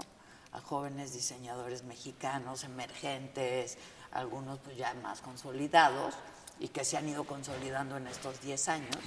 Y esta, pues est- estuve ayer en San Miguel, entonces pasé por El la lugar de tus éxitos. El lugar de mis Qué éxitos. bonita. Y Está bien aparte, bonito. la dueña es una gente increíble. Adriana, te mando besos y saludos desde aquí. Y me, me- me quedé con esta. Está padrísima. Ah, qué padre. Un cigarro. Está en la Está silla, ¿eh? padrísima, ¿no? Sí. No está padrísima. Sí, está increíble. ¿eh? Y las botas también son de ahí. Padrísima. ¿Eh? Mi gente, ¿cómo están? Yo soy Nicola Porchela y quiero invitarlos a que escuches mi nuevo podcast Sin Calzones, en el que con mi amigo Agustín Fernández y nuestros increíbles invitados hablamos de la vida, la fiesta y nuestras mejores anécdotas. Y obviamente todos los detalles que no contamos en ningún otro lugar, solo lo van a tener acá en Sin Calzones. Ven a escucharnos como más nos gusta estar sin calzones. Ustedes ya saben que nos gusta andar sin calzones por todos lados y a ustedes les gusta vernos sin calzones. Esto todos los jueves en cualquier plataforma donde escuches podcast y en YouTube. No, ¡Ay, llegó Casarín! Oye, y tu playera también está bien padre. Y sirve para Esa mencionar. me la regaló Maca. Sí. Es de Adela. Que ya, Es es de de Adela. Adel, es de Adela. No, ya extendió su residencia en Las Vegas. Ay, qué bueno, Sí, vamos a no poder ido, ir. no. Ahora Ah, ya yo también quiero ir. De enero Vamos. a junio. Pero verdad que está bien chingón. Está Padrísima. ¿Y el pantalón? El pantalón es José Sánchez. Ah, mira. Pero yo estoy viendo ahí de qué es, de atrio. ¿De dónde son? Esas Gisela. pieles. Hay unas pieles ahí. Y veo unos leggings negros que están bien padres. Que siempre se agradece el Ajá. legging negro. Y- El bueno que se Bueno, está rodeada de marca Guanajuato. Marca Y es que no hay que olvidar que el Cervantino es cultura, pero la producción de todo tipo de productos de lujo es marca Guanajuato, Entonces, e inclusive gastronomía y todo. Porque trae un braleta ahí Ah, de mira. piel que solo Ah, a ti te va a caber. Por, exacto, Ah. porque no tengo Ay, nada que Yo qué burro pensé que era un cubrebocas. No. no te vas a estar burlando de la Pero, talla de mis brasieres. ¿Qué son? Gustavo, pa- ¿Qué ¿qué son? onda Marca? Guanajuato. Grado Ah, cero, sí. estos son grado cero. Grado dice aquí. cero. Y luego, llega el olor a piel. Ah, sí es un, sí es un bralet. Pues ya, sí, es un ya. tamaño cubrebocas, pero pues Sí. muy mis. Muy tu tamaño, mira. Póntelo, mamáquita, para que vean cómo se usa. Quítatelo. Ah. Es la primera ¿Qué vez. pasó? Ay, muchas gracias. ¿Cómo sí. va? Claro que sí. Ah, mira, mira, Fausto. Ah, esos son jeans. Ben, jeans, ben. Sherman Ah, está bien padre. y esta chamarra grado Órale. cero.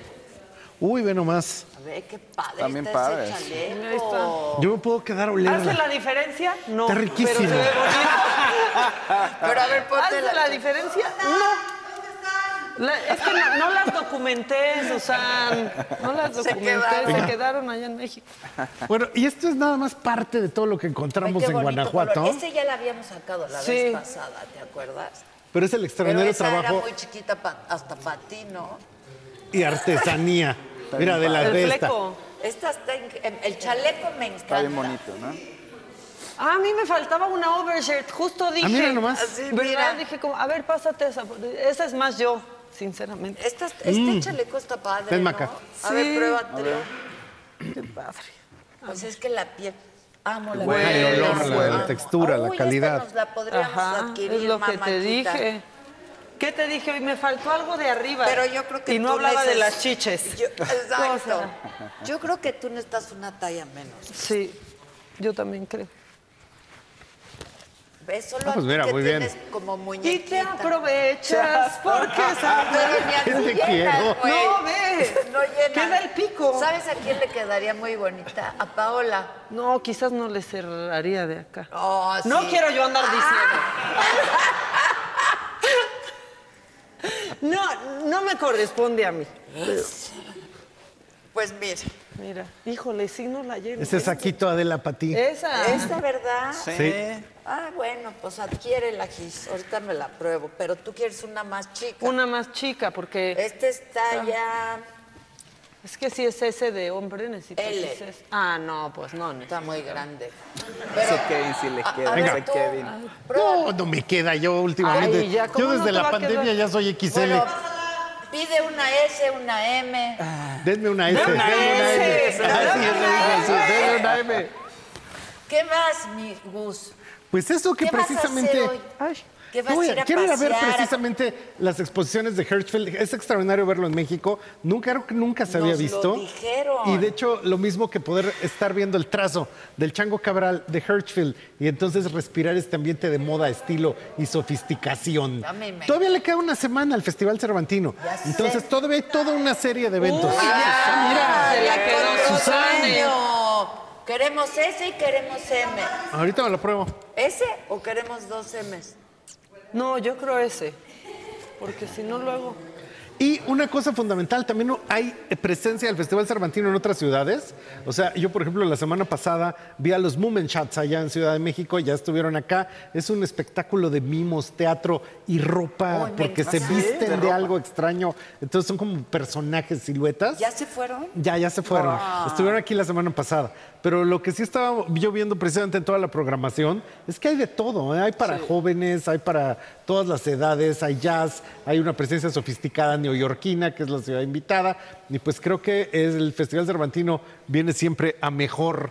Entonces, pues es un lugar de sorpresas. Y yo creo que todavía toda esta semana nos podemos lanzar a Guanajuato Pero para aparte, vivir. la constancia del Cervantino, ¿no? no o sea, Es a excepción de, la de pandemia la que no cuenta. pero no lo ha hicieron bajado virtual, nunca. lo Claro. hicieron O sea, virtual. siempre ha tenido un gran cartel, siempre ha tenido un, un nivel bajón, padre. o una en la que- digo, nada puede estar exacto, al top 51 pero años. Pero no pierde su seis nombre años, y- otra Sí. vez y con los, con los mejores. Eh, el año pasado estábamos aquí, ¿te acuerdas? Y vinieron los pues creo Tacubos que el año pasado. Cada año está teniendo una presencia renovada.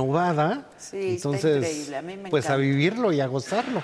A mí Y me las encanta ver las calles exposiciones. La vez pasada me fascinó y también. las Sí. exposiciones. Increíble, increíble.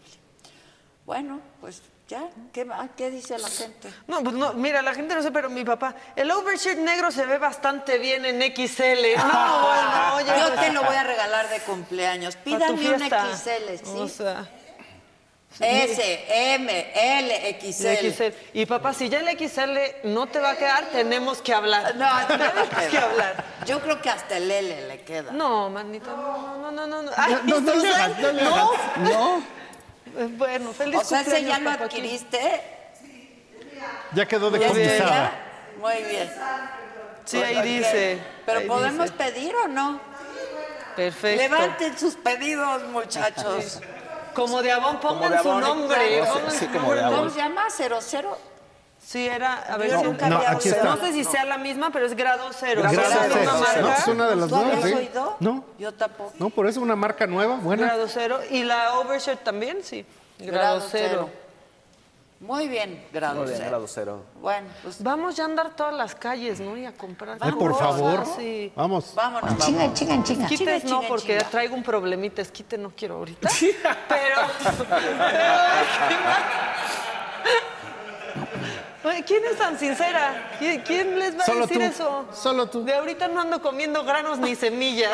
Oye, un último, un amarillito, dice Arturo Rico, dice, por favor lleven a Vanessa 4K a la saga. Si buscan oficinas de la Zapelo 4K en Google Maps, sale la ubicación donde trabajan ella y las chavas. Pues, ¿dónde está?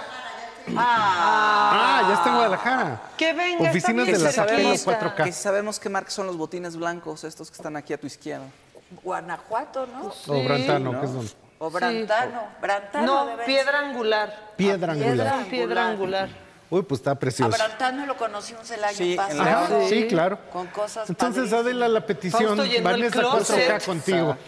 ¿Cuál? Vanessa 4K Ah, Vanessa. contigo. Estas que, estas en hoja santa, muchachos. Hoja santa. Me Hoja encantaron santa. estas. Sí. Que venga Vanessa. Que nos Que digan, ahí les Vanessa". Vanessas. No, Sí. ahí les. Que vengan Bueno, todas. muchachos, los quiero. Gracias. Te amo, Adela, todos muchas gracias a todos. Gracias. Gracias, Maca, gracias, Lo que Fausto. tengas que hablar es con Susano, con Gisela. Este, porque yo ya me voy. Que pasen un buen día. Adiós. Bye. Fiesta Americana Travel Tea presentó.